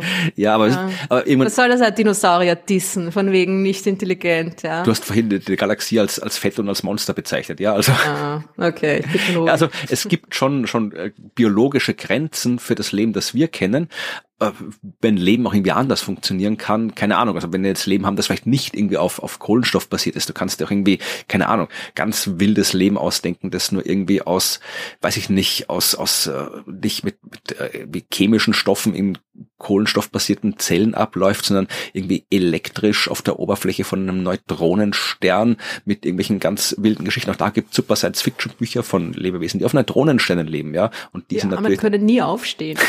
die vielleicht dann schon, aber also das, das kann man sich alles überlegen. Aber gesagt, Leben, das wir kennen hier auf der Erde, das muss äh, eben innerhalb eines gewissen Rahmens sein. Und ich kann mich erinnern an eine vermutlich nicht ganz ernst gemeinte wissenschaftliche Arbeit, aber es ging um das Phänomen, ähm, dass man ja äh, vielleicht selbst schon erlebt hat sag, oder auch kennt. Bloß, du meinst die Toastbrot zu Tischhöhe genau, Ratio? Ja, ja, die wollte ich auch noch sagen. Was bitte, dann mach du das. Hat, also ich habe es nicht genau, ich habe ich habe es nicht recherchiert, ja. aber das, mich hat die Frage sofort an die an die Toastbrot Tischhöhe Ratio erinnert. Also die, die das Verhältnis zwischen Brotgröße und Tischhöhe, das anscheinend durch das Zusammenwirken von Schwerkraft auf Körpergröße, Beinlänge, Kopf, Mund, Esswerkzeuggröße und so weiter da entsteht, ja. Und es ergibt sich in allen möglichen Kombinationen äh, immer die, die, die, das Verhältnis zwischen der Tischhöhe und der Größe des Brotes, so dass sich für das Brot eine halbe Umdrehung ausgeht und es immer auf der Butterseite am Boden landet. Ja. Also das, ich weiß, ist, ich glaube, es gab mal Wissenschaft, also wissenschaftliche Forschung unter Anführungszeichen dazu, aber es hat jemand mal abgeschätzt, eben genau diese Mindest- und Maximalgröße von Leben, das so funktioniert wie unser Leben und hat festgestellt, egal äh, für welche Aliens, äh, es fällt das Brot immer auf die Butterseite und hat das irgendwie interpretiert, dass das Universum was gegen uns hat. Also ich finde das, find das schön, irgendwie als, als äh, Rückschlag des Universums. Muss, es muss ja nicht gleich so sein wie in der Schwarm, dass, sie, dass uns äh, die Schwarmintelligenz umbringen will. Es kann aber nur so ein kleines, so ein kleines Sticheln sein, so immer auf der Butterseite, oder? Ja, aber da sind wir jetzt auch schon sehr schön mit dieser wirklich schönen Frage von Christian, über die man wunderbar spekulieren kann. Äh, das ist, äh, wo die Science Fiction auch schon ausreichend spekuliert hat, aber damit, äh, ja, landen wir passend und direkt in der Science Fiction Rubrik. Die Habe ja, ich gut gemacht, oder? Das sehr gut gemacht. Die wirklich, ja, also die, die es sehr gut ankommt. Also es, die Leute wenig überraschend, unsere Hörerschaft ist sehr Science-Fiction-affin, also da wird sehr viel diskutiert über die Science-Fiction-Themen und deswegen kommt jetzt Evi und wir schauen, was wir diesmal an Verbindungen zwischen Science Fiction und zwischen Wissenschaft zu erzählen haben. Wir sind jetzt wieder bei den Science Frames mit Evi. Hallo Evi. Hallo. Und äh, weil wir das jetzt hier so aufnehmen, ist Ruth auch dabei. Das heißt, Joho. wir reden jetzt zu dritt über Science Fiction und ich bin schon sehr gespannt, welche Science Fiction oder welches Science Fiction Thema Evi für diese Folge ausgesucht hat. Äh, ja, also ich, ich freue mich ja total, dass wir das jetzt zu dritt machen. So direkt im, kann, kann, ja, kann ich mich mit Ruth auch austauschen.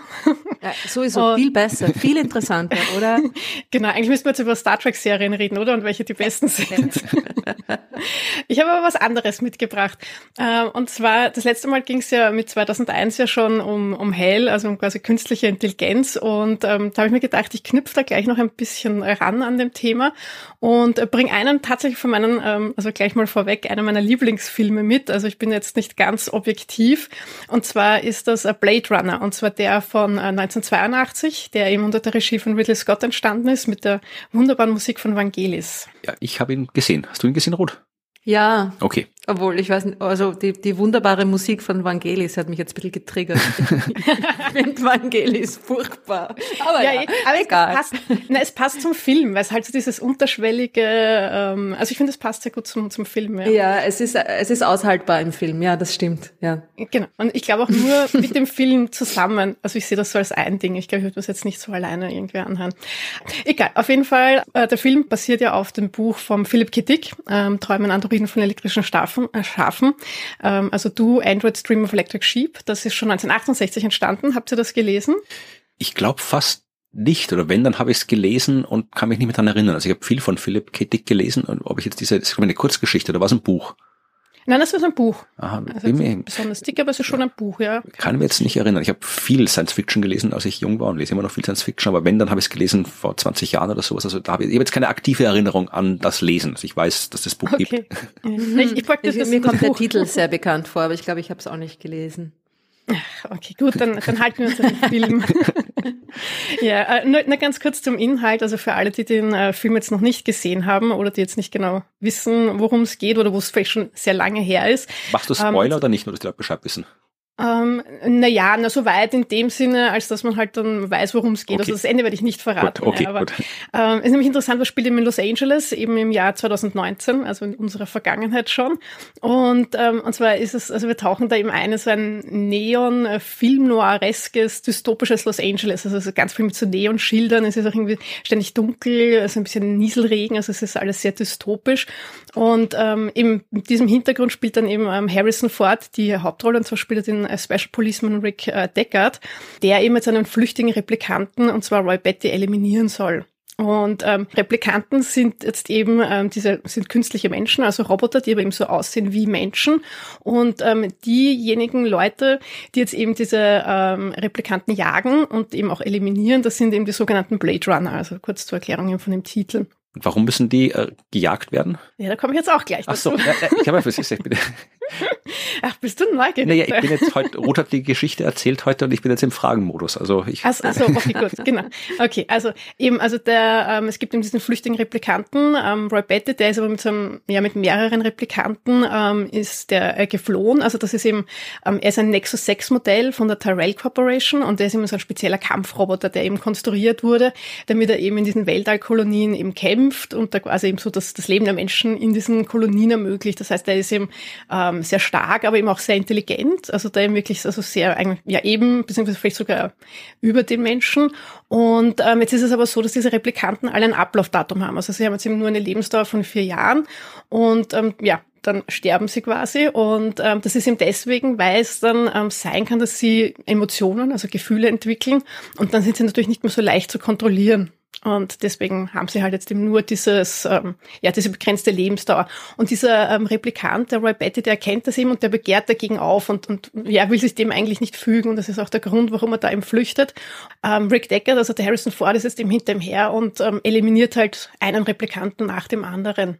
Okay jetzt ist es eben so, dass bei Blade Runner auf den ersten Blick ist da relativ wenig Science eigentlich. Ähm, und gleichzeitig ist es aber, wenn man in diese dystopische Zukunft eintaucht, dann wirft das aber sehr viele Themen auf, die jetzt ähm, so auf dem, ja, vielleicht auf dem zweiten Blick dann schon wieder sehr klassische Science-Fiction-Themen sind, weil es ja eben mit den Replikanten, mit den Androiden ähm, eben auch um die Frage geht, was macht jetzt den Menschen wirklich menschlich? Ja? Und ab, ab wann ist es, weil man sagt ja auch beim Androiden, dass die eliminiert werden und jetzt nicht unbedingt getötet, aber wann ist es eben eine Existenz, die eben schützenswert ist? Und ähm, die Replikanten sind im Film jetzt auch optisch nicht zu unterscheiden von den Menschen. Da gibt es dann eben einen Test, den äh, Voigt-Kampftest, ähm, der eben herausfinden soll, ob sie jetzt eben menschlich sind oder eben nicht. Ja? Und ähm, der basiert eben auf ähm, Empathie, wenn man davon ausgeht, dass jetzt eben Replikanten nicht sehr empathisch sind. Und da ähm, werden ihm Fragen gestellt und dann wird die Reaktion von ihnen überprüft, also hauptsächlich eben über das Auge. Ähm, diese Mimik-Gestiken und so werden halt eben geprüft.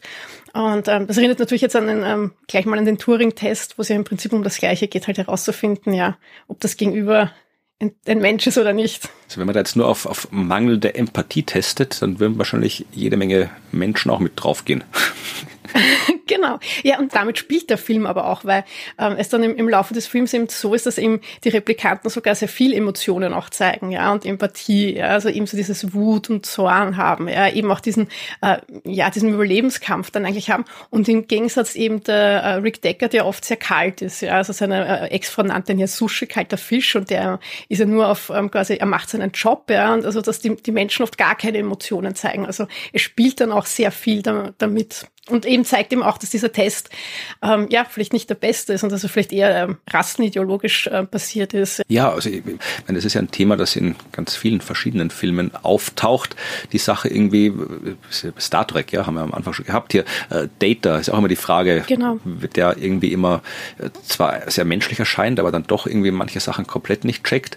Also das, die, die Frage, wann ist was quasi menschlich, die ist ja so ein Grundthema in der Science Fiction und ich weiß nicht, ob das überhaupt eine sinnvolle Frage ist, äh, wann was menschlich ist, weil äh, menschlich ist ein Wort, das da ein bisschen, ich würde sagen, verwirrend ist, weil äh, yep. ich kenne auch ganz viele Menschen, die nicht menschlich sind. Also, und, also, okay. also warum, es kann doch durchaus sein, dass, wenn wir jetzt von einer fiktiven künstlichen Intelligenz ausgehen, dann ist die vielleicht trotzdem halt intelligent äh, aus sich heraus, dann ist die vielleicht trotzdem auch, naja, lebendig lebendig in einem gewissen Sinne, aber vielleicht halt irgendwie nicht menschlich. Also es kann ja auch nicht menschliche Intelligenz geben. Ja. Dir geht es um die Frage, ob das nur das Menschliche allein der, der das Schützenswerte ist, ne? Also ja. ist das das Charakteristikum, das bedingt, dass, dass man das äh, nicht umbringen darf ja. und, und was ist mit ja, allen genau. anderen. Ja. Ne? ja, ich glaube, es geht eben auch ein bisschen darum, dass wir ja quasi, also der Mensch ist ja der Schöpfer von diesen Replikanten, ja, und ich glaube, das ist da eben auch das, ja. Und immer ab wann kannst du dann quasi, sagst, okay, du beherrschst das jetzt und entscheidest auch über Leben und Tod.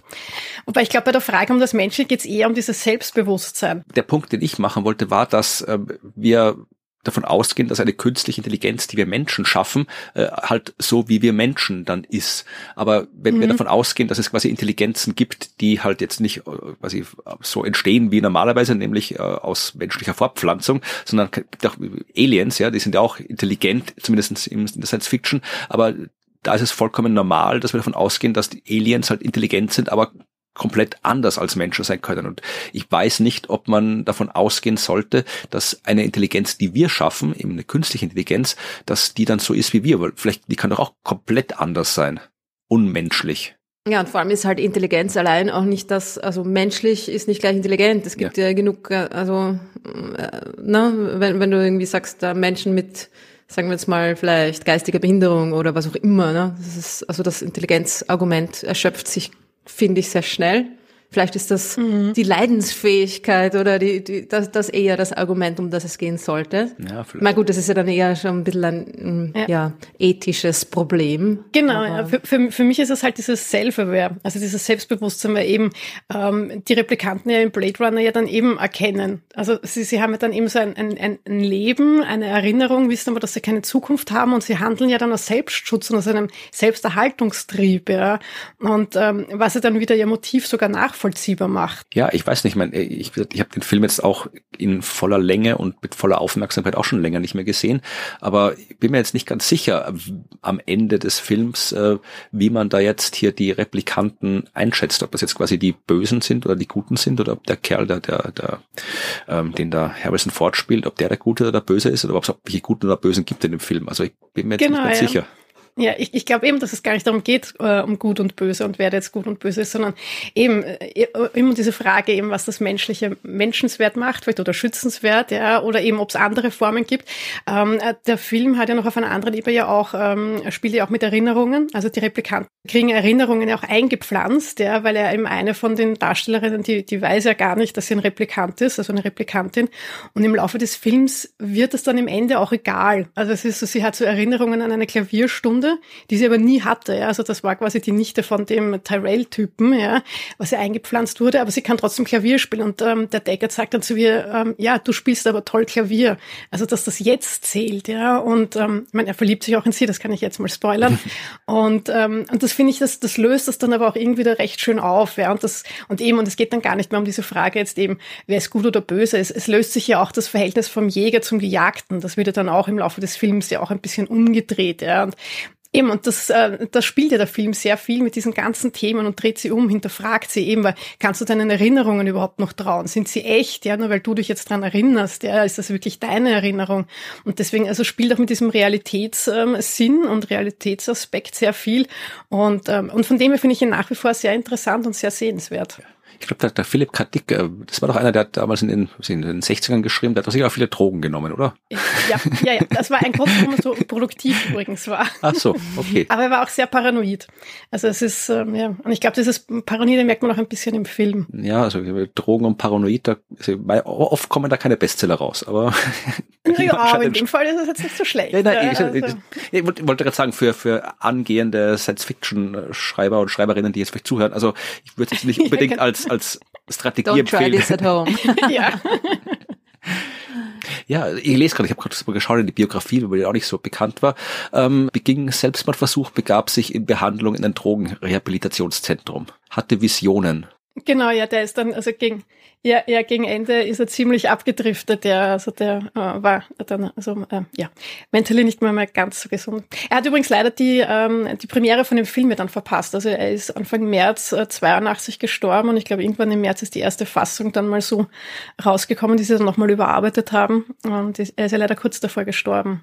Ja, also zu dem Thema irgendwie Erinnerungen darf ich vielleicht noch meinen äh, mhm. Lieblingsfilm von äh, nach einer Geschichte von Katic ähm, aufführen, nämlich äh, Total Recall in der Schwarzenegger-Version. Hm. Das ist einer meiner Lieblingsfilme Science Fiction überhaupt Ach, und äh, von den von den Philipp K. Dick. Tatsächlich. Doch, der ist extrem gut. Also die die 1990 überrascht uns immer wieder, oder? Nein, aber die, ich meine, es gibt eine neue Verfilmung auch von Total Recall, aber diese 1990er-Version mit Arnold Schwarzenegger, das ist wirklich, der hat mich extrem geprägt, dieser Film. Inwiefern hat er dich geprägt? Dass da hattest du hattest du auch irgendwie wochenlang Albträume, so wie ich, oder Nein, auf eine andere Art und Weise? Ehrlich gesagt, ich habe den Film das erste Mal gesehen im Sommerurlaub bei den Eltern in Italien auf einem Campingplatz Platz, da gab's immer so abends am Wochenende so Disco auf dem Dach vom, von dem Hauptgebäude oder so Rollschuh-Disco, was man also gehabt hat in Italien und immer auch Filmabende. Und ich habe, wie gesagt, als Kind, äh, da ist es ja wurscht, äh, was für ein Film du da anschaust, genau. Es muss da gewesen sein, wie, es muss wirklich 1990 gewesen sein, wie er gerade rausgekommen ist, weil das, da war auch Fußball-Weltmeisterschaft. Ich erinnere mich, das haben wir auch da geschaut.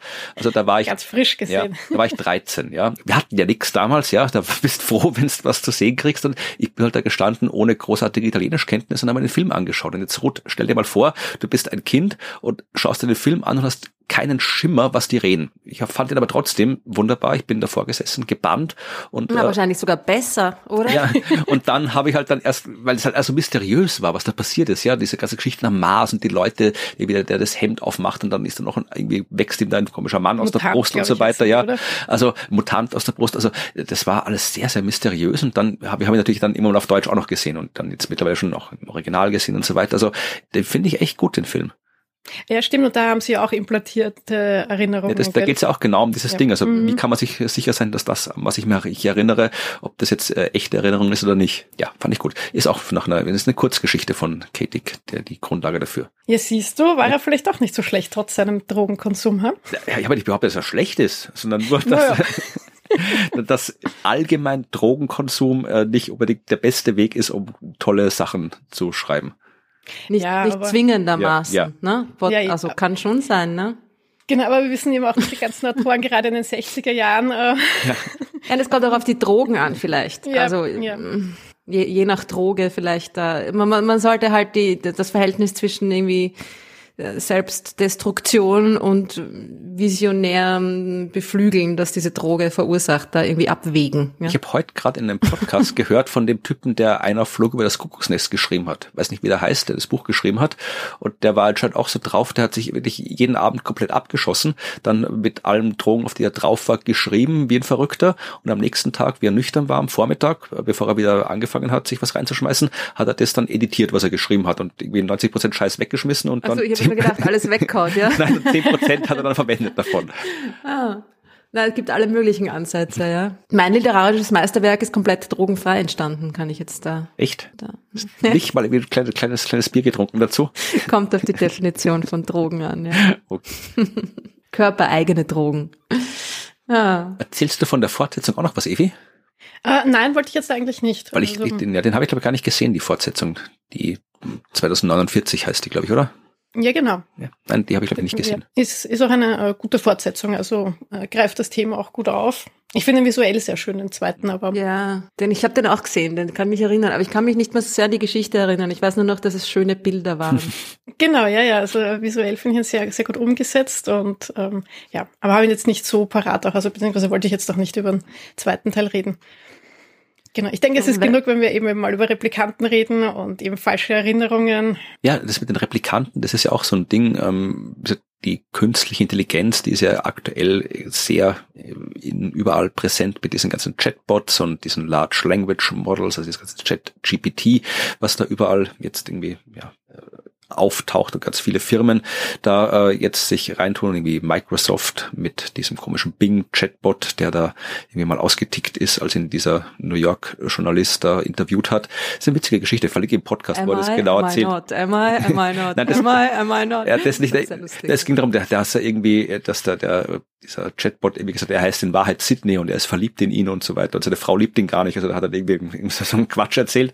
Aber das ist ja auch, man, das ist ja, da wissen ja alle, die sich mit dem beschäftigen, dass das halt einfach, ja, Dinge sind, wo halt dann dieses Sprachmodell halt einfach aufgrund von gewichteten Wahrscheinlichkeiten der Wörter, die vorher gefallen sind, sich irgendwelche anderen Wörter äh, raussucht, die jetzt passend klingen oder dazu passen und da kommt halt was raus, was sehr beeindruckend klingt, aber da ist jetzt nichts dabei, was irgendwie tatsächlich denkt im eigentlichen Sinne. Und aber wie gesagt, wir kommen da langsam zu dem Punkt hin, wo man dann vielleicht nicht mehr genau sagen kann, äh, ob da jetzt jemand denkt oder nicht, beziehungsweise da muss man wieder definieren, was heißt denken, weil wir denken, irgendwie denken wir auch und wir können dann nicht mehr genau sagen, wie wir denken. Also irgendwann verschwindet dann der Unterschied, aber das sind halt alles Dinge, die in Computern stattfinden. Also da sind wir so bei Terminator, ja, also wo dann irgendwie die, die Skynet da, diese künstliche Intelligenz im Computer steckt. Aber diese Replikantengeschichte, das ist ja wirklich was, wo auch Fortschritt existiert in der Realität, aber jetzt nicht so viel. Also, äh, dass wir wirklich äh, quasi etwas bauen können, und die Replikanten im Blade Runner sind ja gebaut, das wirklich von einem Menschen nicht zu unterscheiden ist im Erscheinungsbild und im, ja, im, im Denken, im, im Sein.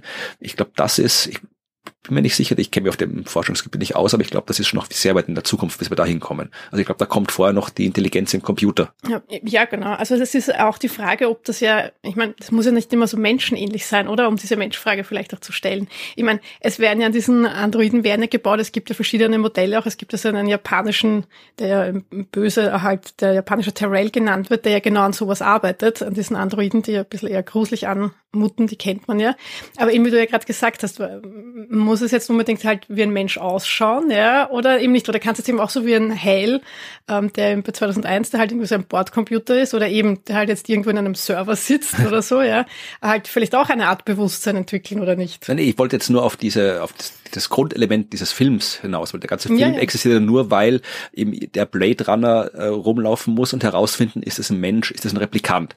Und äh, wenn die halt alle so ausschauen wie diese komischen japanischen Roboter, die heute irgendwo rumlaufen bei uns in der Gegenwart, dann braucht es kein Harrison Ford, weil da, das sieht jeder mit einem halben Auge, dass das kein Mensch ist. Ich wollte jetzt nur darauf hinaus, dass das, was in dem Film passiert, also das werden wir in der Realität vermutlich, ist meine Vermutung, so schnell nicht sehen, dass wir wirklich irgendwie was bauen können, was vom Menschen nicht zu unterscheiden ist. Sondern wenn, dann wird es eher was sein, was vielleicht so denkt wie ein Mensch oder so ausschaut wie ein Mensch, eben im Computer denkt wie ein Mensch, aber dann ist uns allen sofort klar, das ist halt jetzt eine künstliche Intelligenz im Computer. Oder wir haben halt irgendeinen Roboter, der so ausschaut wie ein Mensch, aber der vielleicht außer irgendwie, ja, so, so, so Halbsätzen nichts sagen kann, weil da die ausreichende, das Zeug nicht reinpasst, was er braucht zum Denken. Also, und auch da ist uns auf den ersten Blick klar, das ist jetzt ein Roboter. Aber dass wir so die Kombination haben, da bin ich skeptisch, ob das bald kommt. Also ich bin eh skeptisch, dass irgendwas ja. von dem bald kommt, aber. Ich glaube aber auch, dass es gut ist, dass halt, dass das nicht kommt, weil ich denke halt, dass gerade wir Menschen ja auch dazu tendieren, dass wenn etwas, wie ein Mensch aussieht und vielleicht eben auch so handelt, ja, dass wir das ja dann auch vermenschlichen. Ich meine, wir vermenschlichen ja so schon ur viele Sachen, ja. Ähm, und wenn das jetzt etwas ist, was auch noch so aussieht, was aber jetzt eben gar kein Mensch ist und wenn du jetzt nicht weißt, wie das jetzt funktioniert, ja, ähm, ist halt dann. Vielleicht ist das das Geheimnis des Lebens. Ähm, große Ankündigung. ganz Großen auf der Spur. Nein, aber wir wissen ja nicht, wie wir funktionieren. Ich weiß nicht, wie du funktionierst. Ja. Und vielleicht, vielleicht vermenschlichen wir uns alle gegenseitig ständig andauernd, obwohl wir eigentlich auch alle nur, ja, irgendwas sind. Ja, das ist die Phase, die habe ich auch mal so mit 14, 15 gehabt, wo man glaubt, man ist der einzige echte Mensch auf der Welt und alles andere ist nur eine genau. Illusion. Gell?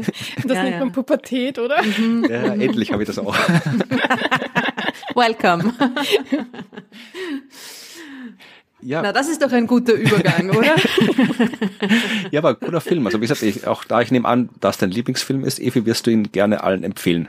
Natürlich, ja, also ich finde ihn sehr sehenswert. Ähm, ich rate auch dazu, ähm, ihn sich vielleicht öfters anzusehen, weil ich jetzt ähm, in, in der Recherche herausgefunden habe, das wusste ich selber nicht, ähm, dass der Film selber, also so wie ähm, eben die, man ja dann nicht weiß, was quasi Realität ist oder von den Erinnerungen her, auch zum Teil ähm, Bildtextscheren bewusst einsetzt. Also dass äh, quasi die Stimme aus dem Off was anderes sagt, als was man sieht und dass da so, ähm, er sagt eine Seriennummer und man sieht aber eine andere Seriennummer. Also dass das, ähm, ich glaube, ich werde mir auch noch nochmal ansehen und genau auf diese Sachen dann ähm, achten, auch dass ähm, Sachen gesagt werden, die dann im Film später noch einmal vorkommen, dann aber anders gesagt werden oder anders gezeigt werden. Also er spielt sehr viel auch mit diesen falschen Erinnerungen, auch im Film selber. Vielleicht müsste man uns auf Drogen anschauen. Ähm, das habe ich jetzt nicht gehört.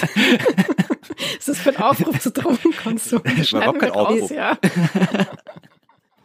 Wie auch immer, wenn ihr euch, äh, nachdem ihr euch Blade Runner mit oder ohne Drogen angeschaut habt, vielleicht auch uns anschauen wollt, ja. und zwar auch wie wahlweise mit oder ohne Drogen, uns ist das wurscht, ja, wie ihr das handhaben wollt, liegt an euch, Wann gibt es dich, Florian, denn zu sehen in den nächsten zwei Wochen? Ja, morgen theoretisch am 15. März, also wenn ihr es nicht zum Zeitpunkt der Veröffentlichung hört, habt ihr Pech gehabt, aber am 15. März, da gibt es den Live-Podcast, eine Live-Podcast-Aufnahme des Science Busters Podcast. Und vielleicht gibt es schon längst keine Karten mehr, das kann man nicht sagen.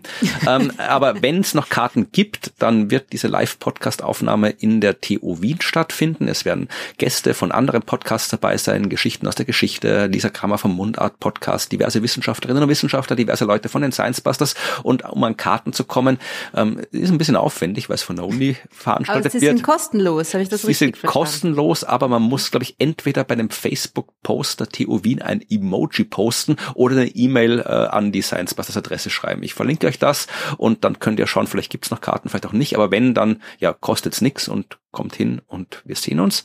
Ansonsten gibt's die äh, Benefits-Veranstaltung für den Klimaaktivismus, die wir auch schon in der letzten Folge angekündigt haben. Das heißt äh, Science Busters, äh, unter anderem mit Ruth, mit mir, ich glaube Lisa Oberzocher wird da sein, Ursula Hollenstein, die Ärztin wird da sein und ganz viele andere Leute. Christoph und Lollo werden da sein, David Scheidt wird da sein, Flüsterzweig wird da sein, Hosea Ratschiller wird da sein. Es wird Wissenschaft geben, nämlich in Form von Reinhard Steurer und Franz Essel. Also es wird einen schönen, langen, bunten Abend geben mit Wissenschaft, mit Kunst, mit Kultur, mit Science Busters, um ja den Klimaaktivismus zu unterstützen. Und dann gibt's auch noch ganz normale Science Buster Shows, nämlich am 21. März in Salzburg und am 22. März in Innsbruck. Unsere normale Planet B Show, die ihr dort sehen könnt. Infos in den Shownotes. Und was treibst du so, Ruth? Ich bin gerade in Deutschland.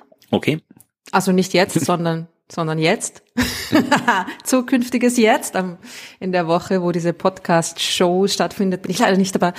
Aber ich bin wieder halt einfach an Schulen unterwegs und da könnt ihr leider auch nicht dabei sein. Sorry. So. Also ich habe auch nur die, den 28.3. in der Kulisse anzubieten. Es ist der 28. Ich habe 23. Es ist der gesagt. 28. Ja, ja Darum habe ich es jetzt auch 28.. nochmal Ja, wiederholt. ja. Ich habe es nur falsch aufgeschrieben gehabt in den Shownotes. Ja, und es ist auch ein net, eine nette Location, die Kulisse. Kommt dorthin und schaut es euch an. Willst du zufällig was ankündigen, Evi? Darf ich noch einen äh, Doku-Tipp abgeben? Bitte, gib einen Doku-Tipp ab. Und zwar gibt es nämlich gerade in der Arte-Mediathek ähm, eine Dokumentation über Back to the Future und was den Film quasi so zeitlos macht. Ähm, und der ist ganz interessant. Also wer da mal ein bisschen in, in den Film ähm, reinschnuppern möchte, ähm, den kann ich dir sehr empfehlen. Das ist wirklich eine sehr nette Doku. Dann schaut euch die an. Ihr könnt uns Fragen stellen, die wir in der Show beantworten, äh, zu wissenschaftlichen Themen. Das geht unter fragen at dasuniversum.at. Äh, ihr könnt auch selbstverständlich ähm, Efi Sachen schreiben über Science Fiction, Filme, die sie sich anschauen soll oder Filme, zu denen ihr was sagen wollt oder eure Meinung zu Blade Runner oder was auch immer. Und das macht ihr genauso wie mit allen anderen Nachrichten, die keine direkten Fragen sind zur Wissenschaft, äh, an hello at dasuniversum.at oder als Kommentar auf unserer Homepage dasuniversum.at oder in unserer Telegram-Gruppe, da könnt ihr das auch reinschreiben, da lesen auch Ruth, Efi und ich mit, da könnt ihr auch Sachen reinschreiben, da passieren auch lustige Sachen. Ich glaube, gestern haben die Leute äh, erstaunlich lange darüber diskutiert, wie das Sonnensystem schmeckt. Also sie haben sich überlegt, ob man das Sonnensystem nach Geschmack ordnen kann. Da jemand eine Meinung dazu? Von uns beiden jetzt? Nein. Ja. Na, ich würde sagen, vielleicht Erde schmeckt gut, alle anderen nicht so gut. Ja, es ging dann auf die Frage, wie der Mars schmeckt, ob er nach Blut schmeckt, ob er nach Eisen schmeckt, ob er rostig schmeckt und also ja, es, es werden seltsame Sachen diskutiert in der Telegram-Gruppe und wenn ihr auch seltsame Sachen diskutieren wollt, dann kommt da gerne hin. Entsprechende Links gibt's in den Shownotes, genauso wie es äh, alle anderen Kontaktadressen, alle anderen Projekte von Ruth, von Evi und von mir in den Shownotes gibt zum Nachschauen. Schaut da rein und dann müssen wir uns noch bedanken. Wir wollen uns sogar bedanken für die Unterstützung und die Bedankung wird traditionell von Ruth eingeleitet. Traditionell. Das ist schon eine ich Tradition nach bedanke mich 73 ja, Folgen. Na sicher, ja, absolute Tradition und die werden wir auch nicht ändern. Und ich bedanke mich sehr gerne bei euch für eure finanzielle Unterstützung vor allem. Also ich bedanke mich natürlich auch für jegliche andere Unterstützung, aber äh, ich bin fürs Geld zuständig. es ist, gibt verschiedene Möglichkeiten, uns zu unterstützen, wenn ihr das möchtet. Schickt uns bitte nicht einfach Geldkuverts. Also könnt ihr auch, aber ja, warum eigentlich nicht? Jetzt, wo ich so sage. Ähm, offizielle Pfade gibt es im Internet, nämlich äh, entweder eine einmalige Spende, ganz traditionell auf PayPal. Mhm. Und äh, das haben seit dem letzten Mal gemacht. Äh, danke Jan Hendrik, danke Arne und ja, natürlich Kleinvieh macht auch Mist, aber Arne, das war doch kein Kleinvieh, was du uns da gespendet hast. Danke, Thorsten, Peter, Matthias, Konrad, danke Markus, danke Joachim, Steffen, Rolf und Christoph.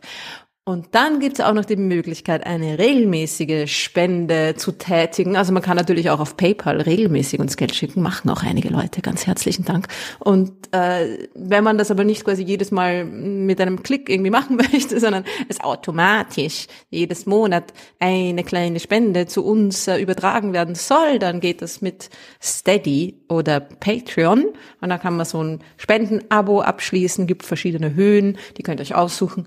Und ähm, das haben seit dem letzten Mal Hannes, Carsten und Julian gemacht. Ganz herzlichen Dank an euch. Vielen Dank. Und ich sage vielleicht noch dazu, weil das tatsächlich ab und zu mal gefragt wird, vor allem von den äh, Hörerinnen und Hörern, die äh, nicht nur unseren Podcast hören, sondern auch methodisch inkorrekt hören. Da gibt es ja doch einige Überschneidungen zwischen dem Podcast und äh, methodisch inkorrekt, haben vor einiger Zeit aufgerufen, ihre Hörerschaft nicht mehr per Steady zu überweisen, sondern direkt auf ihr Konto zu überweisen, äh, mit der Begründung, dass äh, ja Steady Gebühren verlangt und äh, dass äh, es weniger Gebühren für sie kostet, dass es mehr Geld bei ihnen ankommt, wenn sie das Geld Geld direkt auf das Konto bekommen. Es ist zwar prinzipiell richtig, aber äh, das hat dazu geführt, dass auch bei uns ein paar ihr Steady-Abo gekündigt haben und äh, ihr müsst das nicht machen. Also wir haben da eine andere Herangehensweise, weil äh, methodisch inkorrekt äh, sind eine Firma, die haben ein Firmenkonto. Das haben wir nicht. Das heißt, bei uns gibt es kein Konto, auf das man was überweisen kann. Und ich habe insofern kein großes Problem damit, wenn ihr was per Steady oder Patreon überweist,